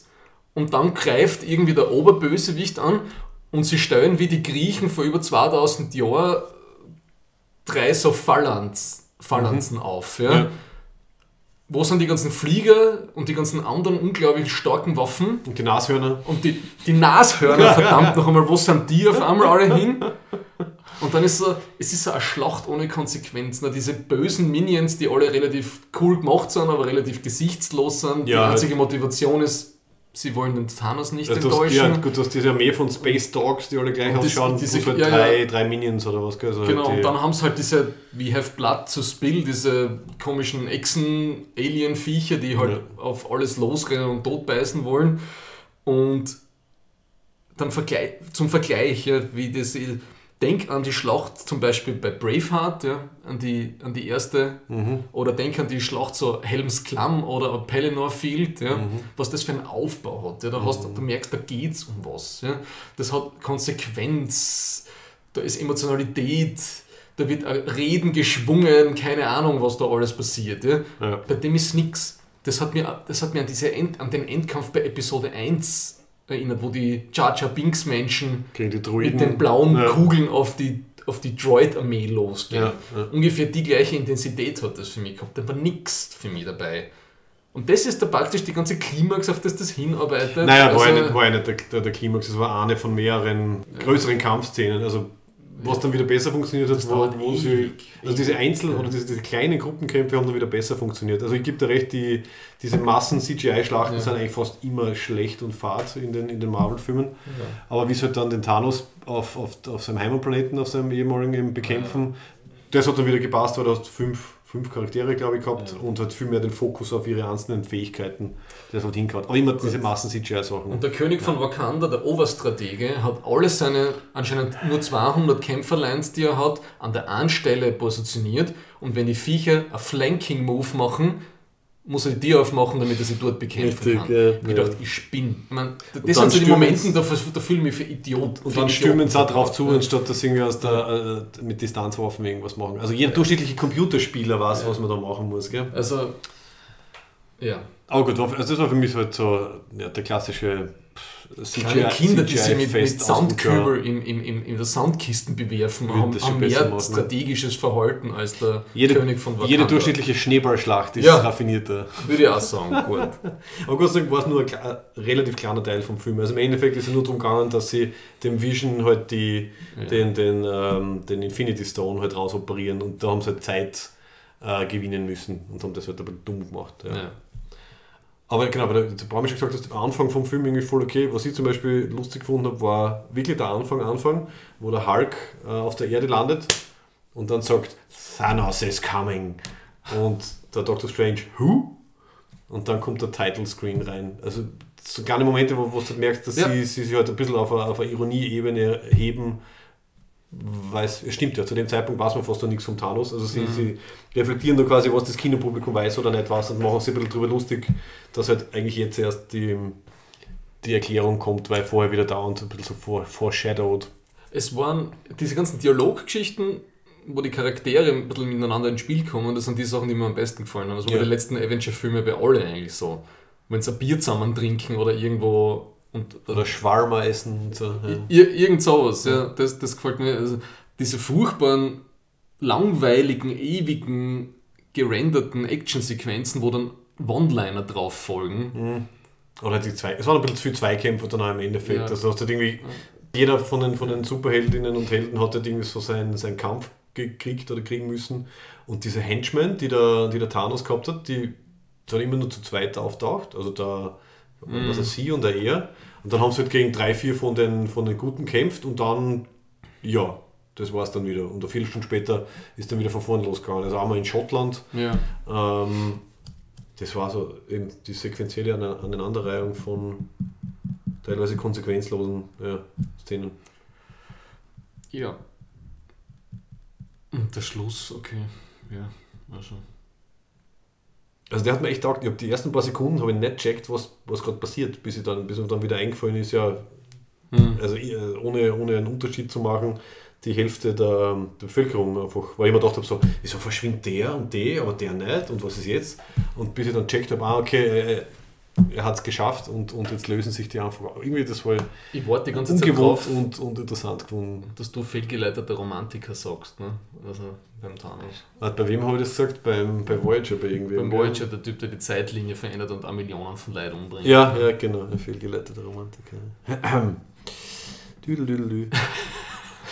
Ja, ähm, Also das Einzige, was das, was das also für mich wirklich coole Ende irgendwie beeinträchtigt, ist eben, dass wir halt wissen, dass es alles nur temporär ist Mhm. und dass jetzt nicht wirklich Marvel sich getraut hat, die Hälfte ihrer äh, Bestselling-Charaktere abzumurksen, sondern es wird halt dann, ich meine, allein dadurch, dass, der, dass die, übrigens sogar lustig gefunden, dass sie den, der, der Thor, na, wer hat den Doctor Strange da und the, the Wizards, Follow the Wizard, the Wizard so said, der Iron Man hat äh, das der Iron Man hat das immer gesagt, ja. Also dass halt die, durch diese Doctor Strange-Sache und durch die Infinity Stone-Sache hast du schon gesehen, dass du quasi Zeit Mhm. zurückdrehen kannst oder Realität verändern kannst. Also man der, der Gauntlet ist zwar beschädigt oder Teil zerstört oder so, aber was wird passieren? Sie werden es irgendwie schaffen, die, die Zeit zurückzudrehen und ja, Aber das, das, das schmälert halt ein bisschen das, das Ende. Ja, und ich würde sagen, also die Schauspieler, ich glaube nicht, dass die es jetzt da so unglaublich einsteigern von ihrer Performance auch. Also, wie die eine Szene war, wo der, wo der Strange entführt worden ist und der Wong geht so durchs Portal, so, he has been kidnapped, what are you going to do? Das war so irgendwie, okay, ich gehe jetzt einen Kaffee trinken und denke drüber nach. Da war so null Urgency, Ja, gar ja. nichts. Da waren, ich weiß nicht, da, das ist so ein bisschen wie in einem James Bond-Film, die gleiche Direction vom Director. So, okay, cut, wir sind schon übers Budget, cut, fertig. Aber wir haben gestern nicht geredet, ich habe mir den Doctor Strange, habe ich nur die Hälfte gesehen, sollten wir vielleicht fertig schauen. Also meine Vermutung wäre Der hat mir daneben- besser gefallen. Ne? Ja, Ja. meine Vermutung wäre halt dann, die sind halt einfach schon so in sich ruhend äh, und entspannt, dass Mhm. sie das nicht mehr als, als Drama wahrnehmen. Sicher. Also, Das ist da irgendwie der, der Grund seiner Existenz, ist diesen Infinity Stone zu bewahren und die Erde zu schützen und dann mit dem ist alles nicht so dramatisch. Also es war einfach null, es das sind so Szenen, die sind total offbeat für mich. mhm, okay. Da müsstest also dass es eigentlich, weitergeht in der Geschichte. eigentlich Schweiß auf der Stirn haben, so, was machen wir jetzt, reden wir drüber, bla bla. Ja. So, oh, uh, I leave now. Okay. Er hat seine Schuldigkeit getan und der nächste Charakter darf weitermachen, ja, Ja, der halt wichtiger also- ist. Ich, ich, ja, ich weiß nicht, was ich sonst zu dem Film noch sagen soll. Äh, Es ist eine nette Unterhaltung, wenn man dann auch ein Bier trinken geht. Ja, immerhin. Sagst du nicht, Aber- das ist eine nette Unterhaltung, wenn man vorher drei Bier getrunken hat. Na, Ich kann, ich kann gar nicht sagen, ob, ob ich empfehlen würde, den zu gehen oder nicht. Ja? Weil wenn man MCU-Filme schaut, dann musst du ihn eh anschauen. Ne? Weil sonst verstehst du nichts mehr, was die nächsten eineinhalb Jahre passiert. Richtig, ja. Das ist wie wenn du eine Fernsehserie schaust, du kannst halt einfach zwei Folgen auslassen. Man kann es schon, weißt du nicht. Ich bin halt so ein Typ, ich kann es halt nicht. Ja. Das, was mir wirklich ein bisschen aufgestoßen ist, das war dieses Opfer von der Gomorra. Also, und dann der, und dann der, der, der, der Star-Lord, der dann seine Mission vergisst. Und Also- obwohl es den Gauntlet, den Handschuh schon fast herunten haben, ist, Ja. er, ist er dann in seiner, weiß ich nicht, Liebe oder Maskulinität oder in seiner maskulinen Liebe so verletzt, dass er, dass er praktisch den, das Schicksal des Universums vergisst Ja. und dann Blödsinn macht. Ja. Mhm. Ich finde, das war, das war blöd. Das, Das- war vorhersehbare und billige Art, halt äh, einerseits zu zeigen, wie emotional das Ganze auf ihn wirkt und andererseits natürlich können sie ihn noch nicht besiegen. Also, Und ich finde, sie haben nicht so viele coole Frauencharaktere und die Gomorra war echt Ist- ist- einer von den coolsten und der ist jetzt anscheinend weg. Ist schon drum, stimmt ja. Vermutlich. Außer, warte mal, ist die Nebula, ist die überblieben? Die, wenn die überlebt hat, dann könnte er ein bisschen die. Ich weiß nicht, ob Die die überlebt Gefühle. hat. Ich weiß keine Ahnung. Man ist dann beim Kampf dann auch dabei. Es war halt sehr voraussehbar, dass er sich halt runterschmeißt und es ist nur ein bisschen insofern interessant gewesen, dass man jetzt sieht, bis sie das checkt, dass er sich da jetzt runterschmeißen wird. Aber es war jetzt fürs Publikum nicht, Ja. nicht überraschend. Das war halt. Was ich zum Beispiel mittlerweile nicht mehr sehen kann, ist äh, unterschiedliche Versionen von Iron Man Anzügen. Und sie werden immer kleiner. Und es werden immer kleiner. Ich glaube, jetzt ist es kommt aus integriert im Sportanzug. So irgendwie, ich, genau. ich ziemlich äh, an meinen Hoodie schnürdeln und dann geht. Wie, wie ich den Stark das erste Mal in der Szene gesehen habe, habe ich, Ja. habe ich wirklich gedacht, dass aus seiner, aus seiner Brille der Anzug rauskommen wird. Ja. Aber immerhin ist aus dem, was auch immer das war, aus seinem Jackerl halt rauskommen, ja. Und ich finde die Gwyneth Paltrow hat ausgeschnitten, weil sie millionenfach Leid betrügt mit ihren gefakten pseudowissenschaftlichen Lifestyle-Produkten. Da würde ich jetzt sagen, das ist ähm, Player Knowledge, nicht Character Knowledge. Okay, gut. Das ist auf der Meta-Ebene. Die Filme kennen nichts dafür. Ich habe es interessant gefunden, dass sie überhaupt wieder dabei ist, weil die war ja seit dem, die war nicht, warte mal, sie war im ersten und im dritten Iron Man, aber dann ist sie ja nie wieder auftaucht. Kann man nicht mehr erinnern. Also ich glaube, die hat sich nicht mehr interessiert einfach für das Ganze. Und dann haben sie halt wahrscheinlich genug Zeit für die eine Szene im, Sie im halt, Central Park. sie ist halt immer praktisch die Projektionsfläche von Iron Man. Er muss halt, er kann nicht anders, weil er hat die Macht, aber eigentlich will er ein normales Leben mit der Frau, die er Mhm. liebt und sie ist ja eigentlich nur so eine Art von, keine Ahnung, ja, sie, sie, sie ist dann ihr, der, der, Ah, ein- der Anker, der, der ein, ins normale Leben rein. Es ist ein, ein, ein, ein Schmachtobjekt, ne? Mhm. die selber überhaupt keine Konturen hat, als äh, die Pepper Pot, finde ich, in den marvel ja, stimmt. Das, ist, das ist alles aus seiner Perspektive. Das ist, also, ja. Sie also, so ein- das ist ein reines Item für den Iron Man-Charakter, Mhm. die selber relativ langweilig ist. Das finde ich, haben sie zum Beispiel besser gemacht beim. Das ist auch meine Vermutung, warum der Hawkeye nicht dabei ist, weil beim zweiten Avengers sind sie dann äh, eben bei seiner Frau und bei den Kindern, glaube ich sogar, oder? oder zumindest bei seiner Frau auf dieser Ja. Farm. Und in dem Sinne, der hat es dann richtig gemacht, oder? Also anscheinend hat er sich dafür entschieden, dass er ein normales Familienleben führt, anstatt irgendwie da auf Raumschiffen herumzuklettern. Und der Stark schafft das halt nicht. Aber ich weiß nicht, ob das irgendeine Auswirkung dann hat, weil jetzt glaubt sie, dass er tot ist und macht dann entsprechend irgendwas im nächsten Film oder so. Ich, keine Ahnung. Ich glaube, sie wird ihn wieder verlassen, ne? weil, Ja, großes Drama. Mhm. weil anstatt das Universum zu retten, hätte, hätte er doch lieber mit ihr einen Kaffee trinken gehen sollen. Mhm. Das ist eine echte Orte, arge Zerrissenheit, die dieser Charakter durchstehen muss. Ich, ich, ich spüre es Konflikt richtig. zwischen Beruf und Liebe. Ja, ich spüre es. Ja. Gut, ich glaube, das war's. Ich bin ähm, auf jeden Fall schon ein bisschen neugierig, wie es weitergeht. Das hat, das hat mich auch positiv überrascht. Dass ich, Und ich glaube zu wissen, wie es weitergeht in meiner sag, völligen Hybris und also du sagst, Selbstüberschätzung. du sagst sie, sie beeinflussen quasi den Thanos, dass er selber irgendwas macht. Ich sage, es ist irgendwas mit, sie drehen die Zeit zurück und machen irgendwas anderes.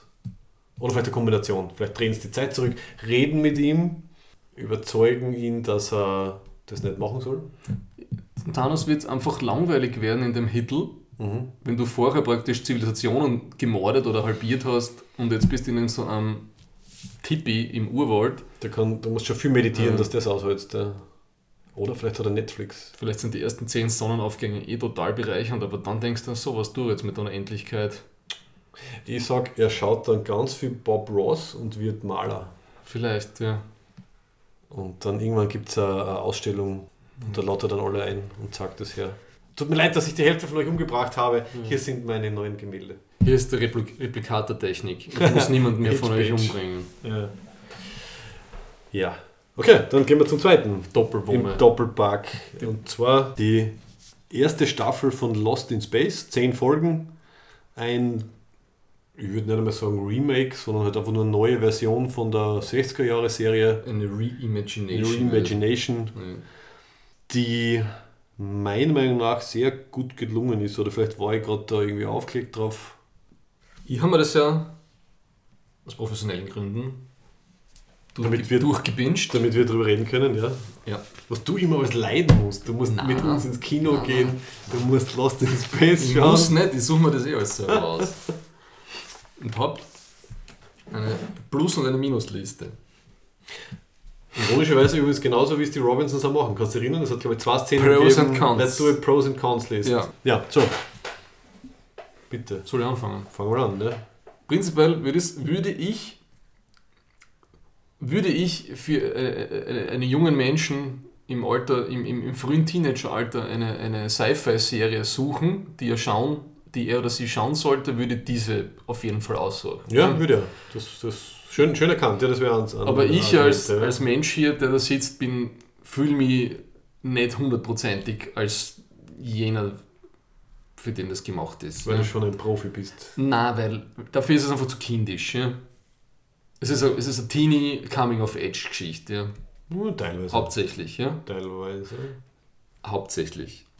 Meine- ähm, Ja. ja. So, so mit dem Positiven anfangen. Ähm, das Casting ist super. Die, die Mutter, die Molly Parker, spielt die Maureen Robinson, die finde ich, die, die, hab, die, die war schon relativ viel gut. Die so hat- High-End-Serien, immer hat so total viel, ja, also allein die Liste, ihrer, Ja. ihrer, also die Filmografie, sie sind lang. Also ich kenne sie aus, aus Deadwood, Genau, House of Cards war House sie of dabei. Cards, ja, Dexter, ein paar Folgen. Geht als Mutter, als, als, als überambitionierte Helikoptermama und, und taffe, coole Ingenieurin, geht sie super durch. Literally a rocket scientist. Ja. ja. Ja. Was mir eben grundsätzlich in der Serie gut gefällt, es gibt, es, ist, gibt es ist eine sehr positive, wissenschaftsbetonte Serie. Jetzt nicht, mit, mit, nicht unbedingt mit dem besten Zukunftsbild, weil die Erde ja nicht mehr so toll ist, wir wollen ja weg von der Erde. Mhm. Das ist okay, finde ich. äh, Aber es hat einen, einen, einen positiven Vibe. Wir machen eine neue Zivilisation, Ja, wir bauen genau. das neu auf. Das so, also ich habe voll so das beste Star Trek-Feeling gekriegt im Ja. Sinne von, man, man geht halt positiv und mit, mit einem riesigen ähm, Forscher- und Wissensdrang Genau. halt irgendwie noch raus. Ja. Es sind Probleme sind lösbar, es ist nicht irgend so ein, ein, ein paranormaler Blödsinn, irgendwelche Superkräfte, ist alles nicht dabei. Ja? Zumindest auf einer, nicht, nicht bis jetzt nicht. Ja? Mhm, genau, genau. Das finde ich toll. Es ist so, hat so diesen Science the Shit out of it Charakter von allen Problemen, die sie, die, die, die sie betreffen. Finde ich super. Teamwork, Kooperation, um das geht's. Ja. Schau, ich, ich gehe jetzt auf meinen, auf meinen Unterlagen, kann ich jetzt gerade alles abhakeln gehen. Was Das finde ich klasse. Ja. Ähm, das CGI vom Planeten, wo sie sind, ist fantastisch. Mhm. Ich finde das spitze, es schaut großartig aus. Die Kostüme sind super, finde ich. Mhm. Die Props sind fantastisch. Diese Buggies, mit denen sie umfahren. Ja, ja. Und das, diese, Alles das Raumschiffdesign, also innen, innen und außen, also haben sie wirklich, eben es wirkt, es wirkt Ja. halbwegs realistisch, also es hat so einen funktionellen, Ja. äh, funktionelles Gefühl und schaut aber auch gut aus. fantastische Sets. Du merkst, sie agieren wirklich viel mit Gegenständen, die sie wirklich gemacht haben. Da ist wahrscheinlich nur Hintergrund-CG drinnen und nicht viel so wirklich Prop-CG. Ja, kommt genau, das kommt wirkt- mir halt vor. Das wirkt alles praktisch und wuchtig und stabil. Ja. Das finde ich echt klasse. Ja. Mhm. Und der Typ mit dem Händel, Der das Don, ja, das mit dem Händel habe ich, das war- habe ich lustig gefunden. das war süß. Ja. Ähm, ist, den den finde ich eine coole Ergänzung zu dieser doch eher, wie soll ich sagen, Familie aus Charakteren, die sehr ambitioniert sind. Ist er halt ein bisschen so der, Also der er, er, Smuggler, Scrounger-Typ. er, Halt, also er ist ein bisschen so der Han Solo Ja. und, und wer noch das rausreißt, ein bisschen ist die Penny, also die, die, Genau. mit, die mittlere Tochter, die ein bisschen so eher die normale, der normale Teenager fast ist. Also trotzdem sehr begabt und erstaunlich schlau und sozial kompetent, aber halt mit Humor und mit ein bisschen so einem Ja. Genau, eben beide Töchter Spitze habe ich da geschrieben bei mir. Also sowohl die, die Judy, die diese angehende Doktorin ist, Ja. oder, Ja, sie ist ausgebildeter fast, Medic, fast schon fertig irgendwie. Also sie ist ein bisschen so Dougie Hauser-mäßig. die 18-jährige, fast fertige Medizinerin. Ja, genau. Ein bisschen overachieving vielleicht, ja. Ja, ja. Also, und die, die Penny Robinson ist eine super Ergänzung, die Mhm. zwei. Die haben mir wirklich gut gefallen, die beiden Charaktere. Und haben eine gute so Chemie, also so diese, die, die Ja. Sprüche, die sie teilweise haben zwischen. Und deswegen ist es für mich ein voll, dies, auf, dies, auf die zwei ist ein ganz starker Fokus, abseits vom Wesley Crusher Kind da. Das auf der anderen Liste oben steht und nicht auf der Positivliste. Die habe ich wirklich gut gefunden. Und der Vater, muss ich sagen, die kann, kann, kann, kann man sich mal was anderes einfallen lassen als ein Navy SEAL Papa. Also es gibt ja hundert andere Berufe, aber es muss natürlich wieder so ein hochtrainierter Super-Killer-Typ sein. Mhm. Ja. Ja, das ist ein bisschen Klischee, da hast recht. Ja. Also ihr kennt ja irgendwie irgendein, was nicht, irgendein Knuckle-Dragger auf einer, auf einer nicht, Offshore-Plattform sein. Das war auch schon wieder Klischee. Was Nein, es müsste, es müsste irgendwas. Was ich spannend gefunden hätte, wäre, wenn es einmal so, so ein klassischer Caretaker-Beruf wäre. Oder ein nicht- Koch. eben Ein nicht Koch gen- oder so irgendwas. Ne? Ich glaube, es, es, es hat ziemlich. Also, dass du auf das Schiff kommst, auf die Resolute und dann auf die, auf die Jupiter-Mission, Ja. du musst, glaube ich, schon sehr eher nach hoch, wie soll man sagen, irgendwie einen höhergradigeren Beruf haben im Sinne Ja. von halt, was die lange Ausbildungszeit und irgendwie viel Benefit für die Leute, die mit sind. Aber zum Beispiel, wenn er irgendwie der, ähm, also eben nicht der Soldat, sondern halt eher auf der, auf der, auf der wissenschaftlichen oder auf der so Mhm. Caretaker-Seite gewesen wäre, wäre ein bisschen weniger klischeehaft gewesen, ja. Ich finde es schon cool, dass sie eben so die super, super Engineering, Engineering, Engineering, Engineer, Engineering, kann man das Engineer. gendern? Dass sie ein super Engineer ist, Also das war Deutsch mal- musst war schon Ingenieurin sagen. eine super Ingenieurin ist. ja, er hat ein bisschen, eine- er hat ein bisschen eine Klischee-Rolle. Oder Bergsteiger oder irgend sowas, das wird ja auch super passen. Ja? Mhm. Aber ich meine, dieses Navy SEAL, ja, ja, ich habe, ich habe ja zwei Familien, die ich schützen muss. Ja, meine, meine, das Kommando, das ich habe, offensichtlich der Irakkrieg immer noch nicht vorbei oder Afghanistan, was das war dann in der Zukunft. Irgendein. Krieg ist immer, ja. Es war auf jeden Fall in der Wüste, natürlich, da was Mhm. Öl ist. Ne? Mhm. Und ja, das kann ich nicht mehr singen. Mhm. Das ist. Aber hat natürlich dann ein schönes Konfliktpotenzial eröffnet, weil wie man halt dann draufkommt, dass halt er freiwillig dann äh, ein Assignment angenommen hat, er hat so getan, als will er eh bei der Familie sein und so und in Wirklichkeit hat er sich quasi schon distanziert. Das hat also sein Background hat halt gut für das gepasst. Also, wobei der hätte auch Wissenschaftler sein können, der, Ah. der irgendwo hingeschickt wird oder so.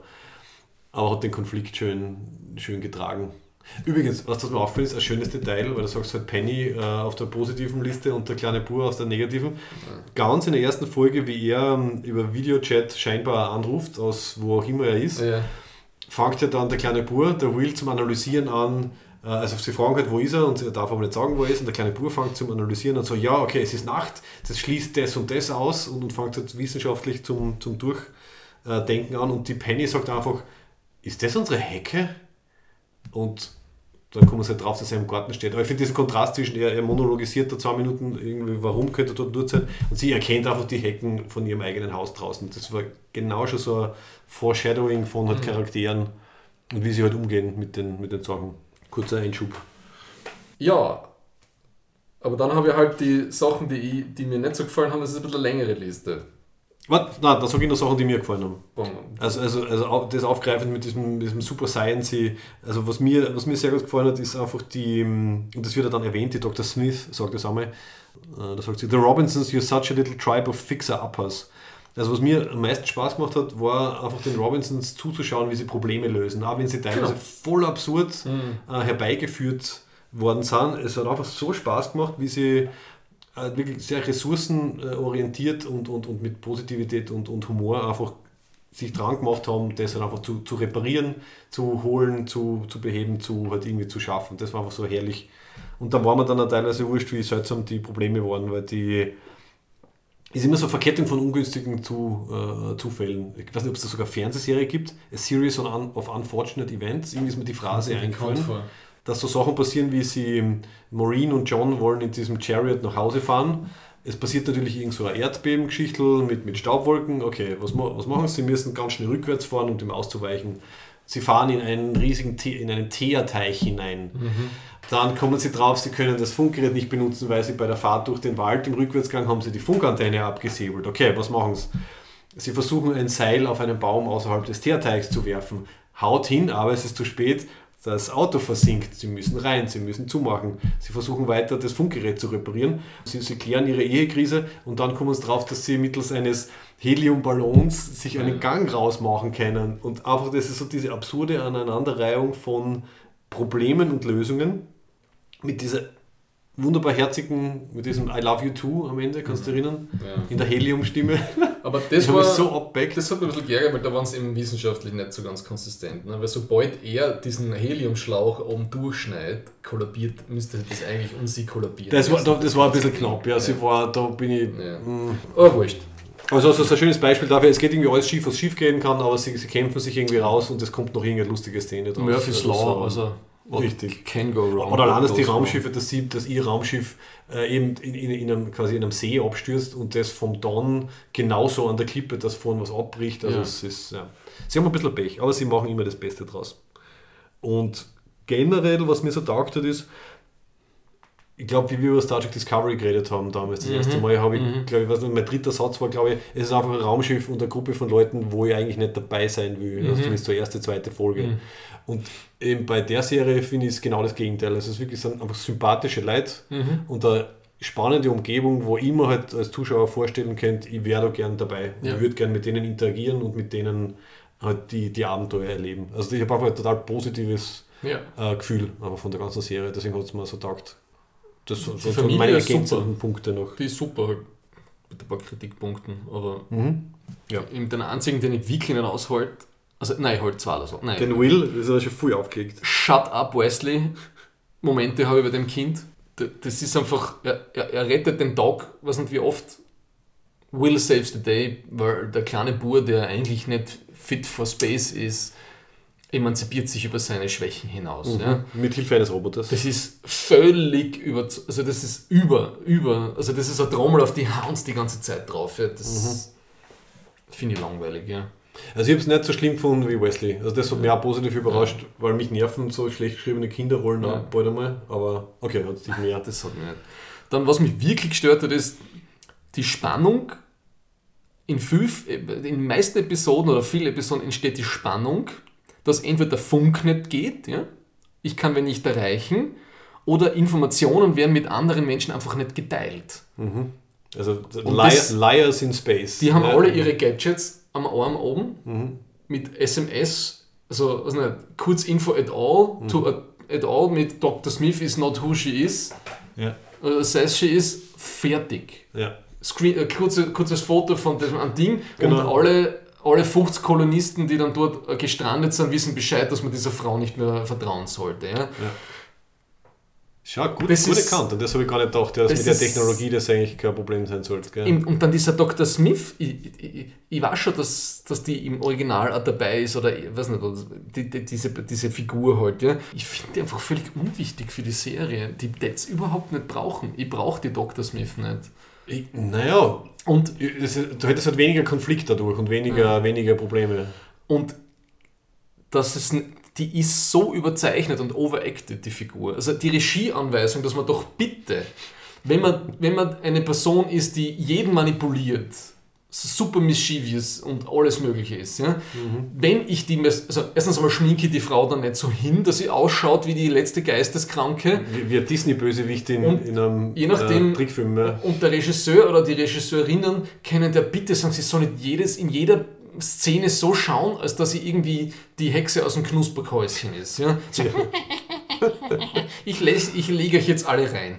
Das, das funktioniert nicht. Vergleich, hast du den Film Gone Girl gesehen, von mit dem Ben Affleck? Nein, leider nicht. Das soll sehr gut sein. Ja. Die eine ist die Meistermanipulatorin, die alle einlegt. Ja? Ja. Aber sie Und macht du- subtiler, nehme ich an. Du kriegst nichts mit. Ja, Ja. Wenn ich eine großartige Manipulatorin bin, merken das die anderen nicht. Mhm. Also so wenig soziale Kompetenz, dass, das, dass die eine Verrückte nicht außerfiltert aus die 50 netten Leute, die da gestrandet sind, das, das kann ich mir schon gar nicht vorstellen, dass das Mhm. möglich ist. Ja, sie hat ein bisschen was Cartoonartiges in ihrer, in ihrer völlig overacted. ja. Völlig overacted. Aber auf was wir uns dann wenigstens, glaube ich, einigen können, es ist so, so, was so wie der Joffrey in, in Game of Thrones, es ist quasi ein a character we love to hate. Also sie haben damit einen, einen, einen Fokuspunkt generiert, wo wirklich alle sagen so, ah, wann erwischt das, wann erwischt das. Das haben sie zumindest hingekriegt. Ja, aber der. Joffrey war als Joffrey gut gespielt, die Dr. Smith ist als Dr. Smith nicht gut gespielt. Ja, ganz, so- ganz so extrem sehe ich es jetzt auch nicht, wie Äh, dass es so schlecht gespielt ist. Also übertrieben, da gebe ich dir recht, also übertrieben auf jeden Fall. Aber jetzt nicht ungut. Also was ich zum Beispiel interessant finde, in der Originalserie war ja der, der war es ein Mann, der, der, der Dr. Smith. Ja. Und der war eigentlich so eine Mischung aus, aus Bösewicht und Comic Relief. Also der war, äh, war ziemlich ein bisschen schlampig, ein bisschen äh, Feigling äh, und hat mehr so, so, so was der so der, der möchte gern Bösewicht irgendwie war seine Rolle. Und dass sie aus dem sie gemacht haben und vor allem, dass sie sie dass sie so geistesgegenwärtig ist und sich halt als, als Psychologin ausgibt Ja. und dadurch halt direkten Zugang ähm, halt ja, zu den Geheimnissen kriegt, das, das habe ich einen guten Ansatz gefunden. Weil sie hat echt die perfekte Position in dieser Crew dann. Also die anderen, solange sie halt glauben, dass sie halt die Psychologin ist, oder halt eine Therapeutin, Psychotherapeutin sogar, kriegt sie wirklich genau das, was sie haben will, nämlich halt die Geheimnisse, damit sie halt die Charaktere gegeneinander ausspülen kann. Das habe ich ziemlich clever gefunden. Ich meine, funktioniert eh nicht lang. Ich glaube, in der sechsten Folge oder so kommt der Donny schon drauf. Aber immerhin, eine Zeit lang funktioniert es. Okay. sozusagen. Aber haben wir anscheinend anders, äh, hat uns anders irgendwie betroffen. Ja. Ähm, Was sagst du zum Roboter? So generell Sto Story, ich schon? Der Roboter, Story und Design. ich finde, das ist das Einzige, was man vom Design überhaupt nicht gefallen hat. Der ist, ich finde, die ganze Alien-Roboter-Geschichte ist extrem fad. Und der Roboter ist mir auch, auch wenn er vier Hände hat und die vier Hände zu zwei Händen macht, ist man immer noch viel zu menschenähnlich, also anthropomorph. Es ist, und dann diese, was nicht, diese Mattscheibe da als Gesicht mit, mit Ah, diesem die war doch super. mir hat das überhaupt nicht gefallen. Also mir hat Okay. das eben dieses ganze das, das Kind, was dann da mit dem Roboter spielt und dieses Baseball hin und her werfen mit Daddy Oh. Issues. Also, Ich habe das süß gefunden. aber eben, es ist eine PG-13 Kindersendung. Ja? Die ist halt eh emotional relativ einfach gestrickt. Aber der Roboter, da hätte man sich ein bisschen weiter ausladen können. Zumindest mach drei Haxen und nicht zwei. Machst halt den Kopf, ne, machst den Kopf halt ein bisschen woanders hin oder machst zwei Köpfe. Ir irgendwas. Ja? Ja, was hätte das verändert dann? Also an Aber der, nicht so ein Tillman-Figur. oder an, an Also man muss ja nur die Funktion erfüllen, dass es halt Nein, eine- eine außerirdische Lebensform im weiteren Sinn ist, die halt lernt und, und, und interagiert halt. Man, Ich finde den Roboter völlig fad. okay, vom, vom, vom Design her. Vom so. Design her. Also ich, ich hab's, also mir, mir gefällt von dem, aber das ist meiner Meinung nach nicht so wichtig. Ich habe es cool gefunden, dass sie halt in, in die Story so eingebunden haben, dass man draufkommt, dass er eigentlich diesen, diese, diese Engine zurückholen wird und dass er verantwortlich ist für den Absturz und so, weil das war im, im Original ja nicht so. Und dass er so leicht halt beeinflussbar ist und dass halt zuerst hat quasi der, der Bub die Kontrolle, dann kriegt die Smith die Kontrolle Ja. und hat das, er lernt, aber halt anscheinend checkt er nicht alles. Also, dass der so eine größere Rolle in dem Sinn hat, hat, Ja. man gedacht. Okay. Und, warte mal. Und so kleine Details, ich weiß nicht, ähm, das mir beim, ein paar Folgen habe ich dann ein zweites Mal noch reingeschaut. Und so Details wie, weil du sagst, er lernt mit dem Bub ähm, äh, Baseball schmeißen. Und da fangen sie, glaube ich, das erste Mal, glaube ich, mit einem Stern. Oder auf jeden Fall, er lernt halt irgendwie so, er muss fangen und wieder zurückwerfen. Und da gibt es ja eine Szene, wo einer von den Kolonisten ihn das erste Mal sieht und dann halt äh, aus, aus Aggressivität halt dann einen Stein auf ihn wirft. Ich glaube, der eine, der, der Jugendliche, in den sie die Penny ein bisschen verknallt. Und da wäre ja eigentlich die, die Reaktion, die man erwartet, okay, der Roboter fühlt sich angegriffen und greift irgendwie zurück an. Aber dadurch, dass er gelernt hat, dass das anscheinend ein Spiel ist, was in dem Fall aber gar kein Spiel ist, fangt er den Stein und wirft ihn zurück. Ich weiß nicht, ob dir das aufgefallen ist. Das sind so, so, so nette kleine Details, nicht die, die, die gut eingebaut sind. Okay. Und eben sein Gesicht, also diese, dass man so viel, so viel Ausdruck aus dieser eigentlich gesichtslosen äh, Animation Ja. da rein, das hat mich total fasziniert. Also Das die- Rider-Gesicht. Ja, war schon ein bisschen aufwendiger Ja, als das ja. Knight Rider Gesicht. Also, ich, ich, Also wenn er blau ist, ist er gut aufgelegt. Wenn er rot wird, haben wir ein Problem. Ja, aber die, auch die Bewegung, auch die Bewegung und die Intensität und so. Also ich finde das war spannend. Also Ah, okay. halt in, Ah. in Ersatz für einen Gesichtsausdruck da so eine, so eine fluide ähm, Struktur zu haben. Also ich habe es spannend zum Anschauen gefunden. Das passt eh. Also Mhm. mir, ich habe den Roboter nicht gut gefunden. Mir hat der Soundtrack zum Beispiel überhaupt nicht gefallen. Ich finde das ganze, die ganze Production war so gut gemacht und die Musik war völlig la la la bla bla bla. Ich, ich habe nichts in Erinnerung, Eben. Es bis ist- auf den Vorspann, es am ist mir Ende Das halt ist mir ein paar Mal vorkommt. diese Kussszene am Schluss, das war wirklich das letzte fade Gedudel. Na, muss man Also- nochmal, ja, na, ist untergegangen. Ja. Dann gibt es einen gewissen Voyager-Effekt. Man lernt nur einen Bruchteil der Menschen kennen, die dort stranden. Und ich habe dann, wie mir das dann auffallen ist, der Rest der, Le der Leute, die man sieht, tragen in jeder Szene irgendwelche Schachteln oder Boxen von A zu B. Ja, die okay. tun nichts anderes. Ja, ja. Die stehen im Hintergrund, haben irgend so weiße Kisten und tragen sie in die Richtung. Das ist so die Hauptbeschäftigung vom Rest. Mhm. Das ist mir auch noch aufgefallen. Also das ist ein bisschen so, aber vielleicht, naja, was heißt, das kommt sicher nicht mehr, ne? weil die sind ja alle dann jetzt auf dieser Auf der Resolute, ja, auf dem großen. Schiff. und dann nur mehr Kleinigkeiten. Ich meine, das mit der Waffe, also ist jetzt nicht NRA-konform, ne? Wenn ich auf einen fremden Planeten abstürze und da, da sind irgendwie so komische Echsensaurier unterwegs, anstatt dass ich irgendwie die Gartenstipfel auf, aufstelle, die eh sinnvoll sind. Also ein, zwei, ein, zwei Schrotflinten, so wie der ehemalige US-Vizepräsident gesagt hat, also ein Double-Barrel Shotgun, um, um, um große Insekten abzuwehren, ist dann doch, entspricht jetzt nicht, äh, ist, jetzt, Ja, ja, ja. ist jetzt keine waffenverherrlichende Geschichte. Also das wäre schon sinnvoll. Ne? Ja gut, also das haben sie wahrscheinlich gemacht, dass halt eben eher Teenie-Serie ist und das halt möglichst äh, ähm, einschränken wollen. Wobei, das hat mir dann, über das habe ich nämlich auch dann irgendwann mal nachgedacht und ist mir aufgefallen, dass eben das die einzige Waffe ist in der ganzen Serie und dass sonst die, die Konflikte und die spannenden Szenen, die es gibt, eben dass es dann nicht um Kämpfe oder was geht. Weil es Ja. gibt ja sehr viele Science-Fiction-Serien oder allgemeine, wo Ja. sobald du eine spannende Szene aufbauen willst, musst du irgendein, irgendein Feuergefecht oder irgendeinen Kampf haben. Ja. Und bei der Serie funktioniert es, dass du das nicht brauchst. Das finde ich eigentlich ein gutes, gutes Zeichen. Und dass diese eine Waffe eben dann so ein großes, so ein großes Ding ist, weil sie löst ja dann die volle Krise aus. Also, ja, einerseits ist es unrealistisch, andererseits ist es eine schöne Botschaft. Einfach, dass die vielleicht schon so weiterentwickelt sind, dass sie halt nicht, nicht dran denken oder das nicht brauchen oder so. Und das halt die volle Ausnahme ist.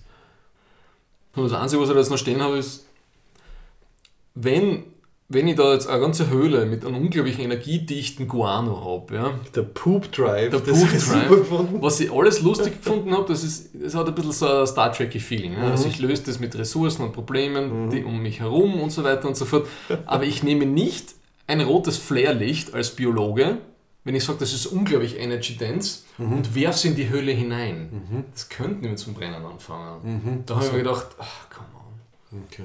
das, das kann er machen. An die Flair kann mich gar nicht erinnern. Das war einmal zur Ablenkung, oder? Damit sie wieder rauskommen. weil es in die? Höhle, ah, ist das nicht cool hier? Und dann wirft er Ah, da ganz am. Anfang. Und denke, oh Gott, das ist ja, das ist ja alles Treibstoff. Das fängt zu brennen an, wie Guano halt. Ne? Mhm. Ich weiß nicht, brennt, brennt Guano? Ich nehme mal an.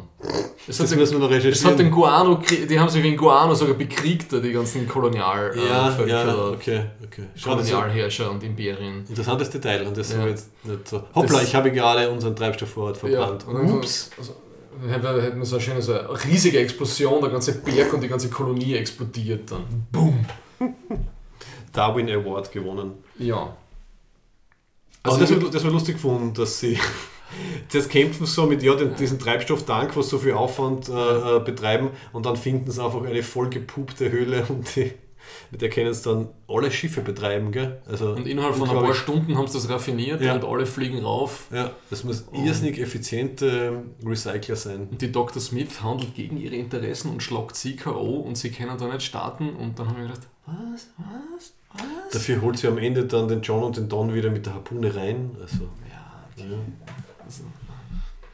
Und bei der Dr. Smith war es, der Charakter stirbt sicher nicht. Nein, nein, den brauchen wir so als eben so immer so das, das, das, äh, das Feuer in der, Und das finde ich in anstrengend. der Gruppe. Und was ich auch cool gefunden habe am Ende, das hat dann wirklich für mich so einen, Aliens-Vibe gehabt, wo die, die Maureen halt dann die zwei Töchter halt in, die, in den Chariot geschickt hat, im, Ja. ähm, im Hangarraum hinten. Und dann einfach den Roboter mit diesem rotierenden Ding zweimal eine eingeschenkt hat. Ja. Weißt du, so, Ja, ja, ja, ja. Das, war, das cool. war so richtig äh, Ripley äh, mit, Mhm. mit dem Loader-Bot.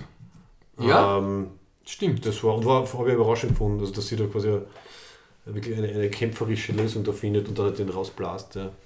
Da war sie ziemlich badass. Ich finde es ein bisschen schade, dass sie von dem Planeten weg sind. ne? Also, Ich nehme an, dass jetzt auch wieder auf einem Landen, der ähnlich äh, oder noch interessanter ist, weil okay. oder vielleicht sogar herumfliegen. Also ich habe mit, mit, mit dem Gujek ein bisschen geredet, der hat anscheinend damals eben die Originalserie äh, geschaut und die sind ja dann, also in, in der ersten Staffel waren sie auf einem Planeten nur, in der zweiten waren sie dann auf einem zweiten, also einmal haben sie geschafft wegzukommen und in der dritten haben sie dann schon mit den kleinen Schiffen schon herumfliegen können. Also da haben sie dann unterschiedliche Planeten besucht und ich schätze, dass das dann da jetzt ähnlich machen werden. Also Okay. dass irgendwann mal da genug Treibstoff finden und dann treffen sie vielleicht wieder andere andere Leute und dann fliegen sie halt, vielleicht hast du dann jede Folge einen neuen Planeten oder so. Das wäre ja ganz cool. Du, und hast du das Gefühl gehabt, dass zwischen dem ähm, Händelmenschen, wie heißt der? Den Don. Der Don, und zwischen der Judy war irgendwie so ein Vibe, ne? Ja, schon, ne? Er hat ein bisschen eine. Ist sie, nicht ein bisschen, ist sie nicht ein bisschen jung für ihn? Schon, ich glaube, er ist 35 und sie 18 oder so. Ah, ist sie schon 18? Ja. Okay, dann sind wir eh schon im grünen Ja, Bereich. okay. Aber da habe ich mir kurz gedacht, ähm, für PG-13 Novel, äh, äh, äh, Romance ein bisschen. ja, Ja. Aber es ist, weil ich vorher gesagt habe, dass er ein bisschen der Han Solo-Charakter ist, es passt ja auch voll, oder? Weil der Han Solo war ja auch schon ein bisschen älter im ersten Star Wars und die, Nein. die Leia war ja auch auch gerade erst 18, 19, 20 oder so. Es war eine ähnliche Konstellation dann. Also ist sicher nicht Weil wenn die der nachgebaut. Kolonie machen, ist das irgendwie das Einzige, was hinhaut. Ne? Habe ich mir gedacht, so rein genetisch. Ja. Äh, und das ist eigentlich.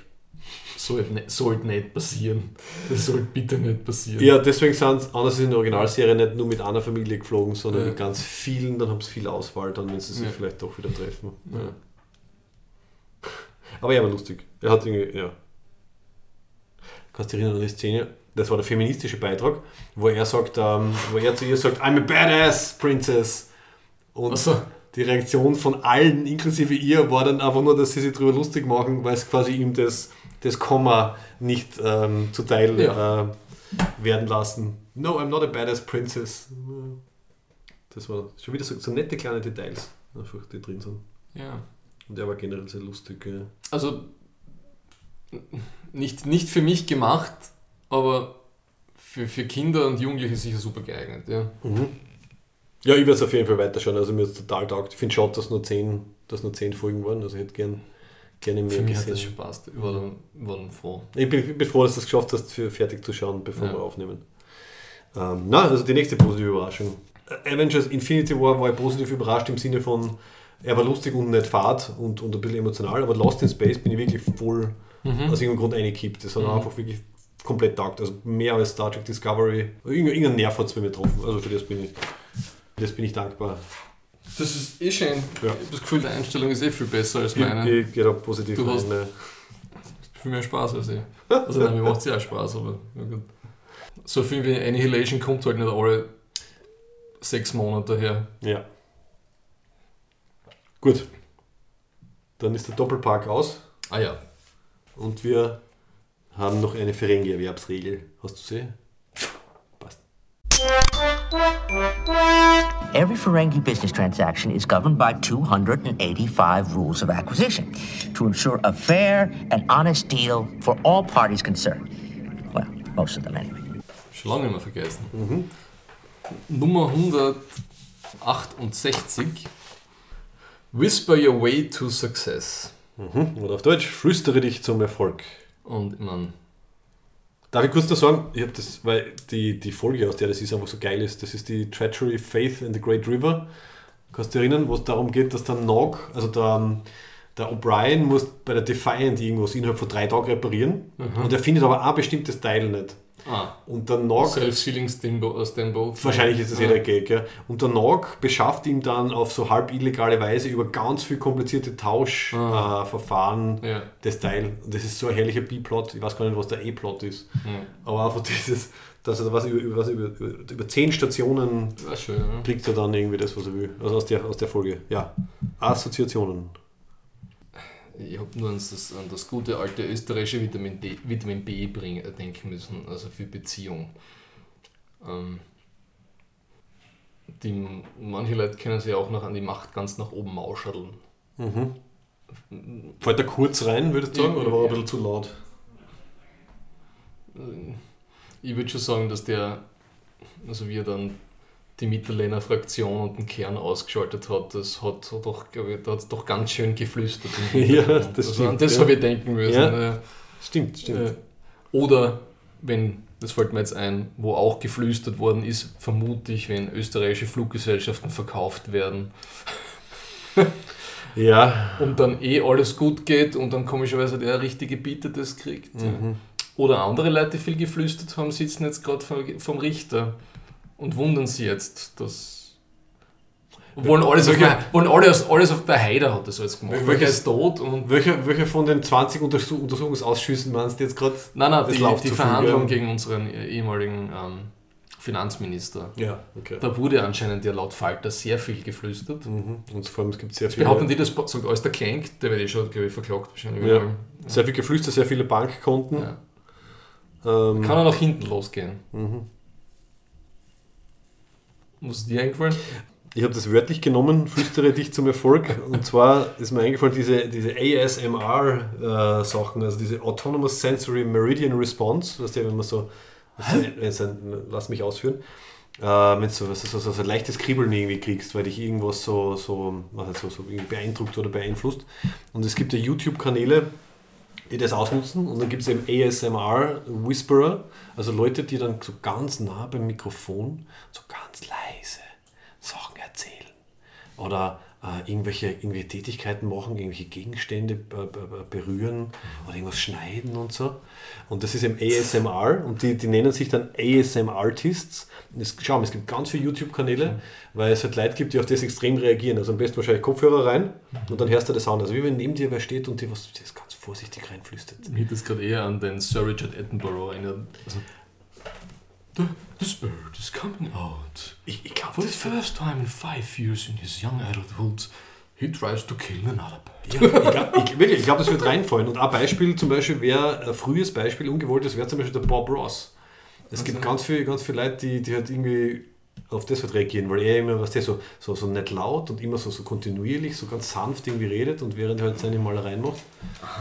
Ähm, ist, ist, ist ein Riesending. Also das ist mir vor einem Jahr oder was das erste Mal unterkommen. Also schau, Google, also geh mal auf YouTube und du ASMR irgendwas und wirklich die absurdesten Sachen, um halt auf diese, diese, diese Nervenreaktion von diesen Geräuschen oder so abzustimmen. Und da gibt es Leute, die, glaube ich, machen schon Geld damit, ja, dass sie.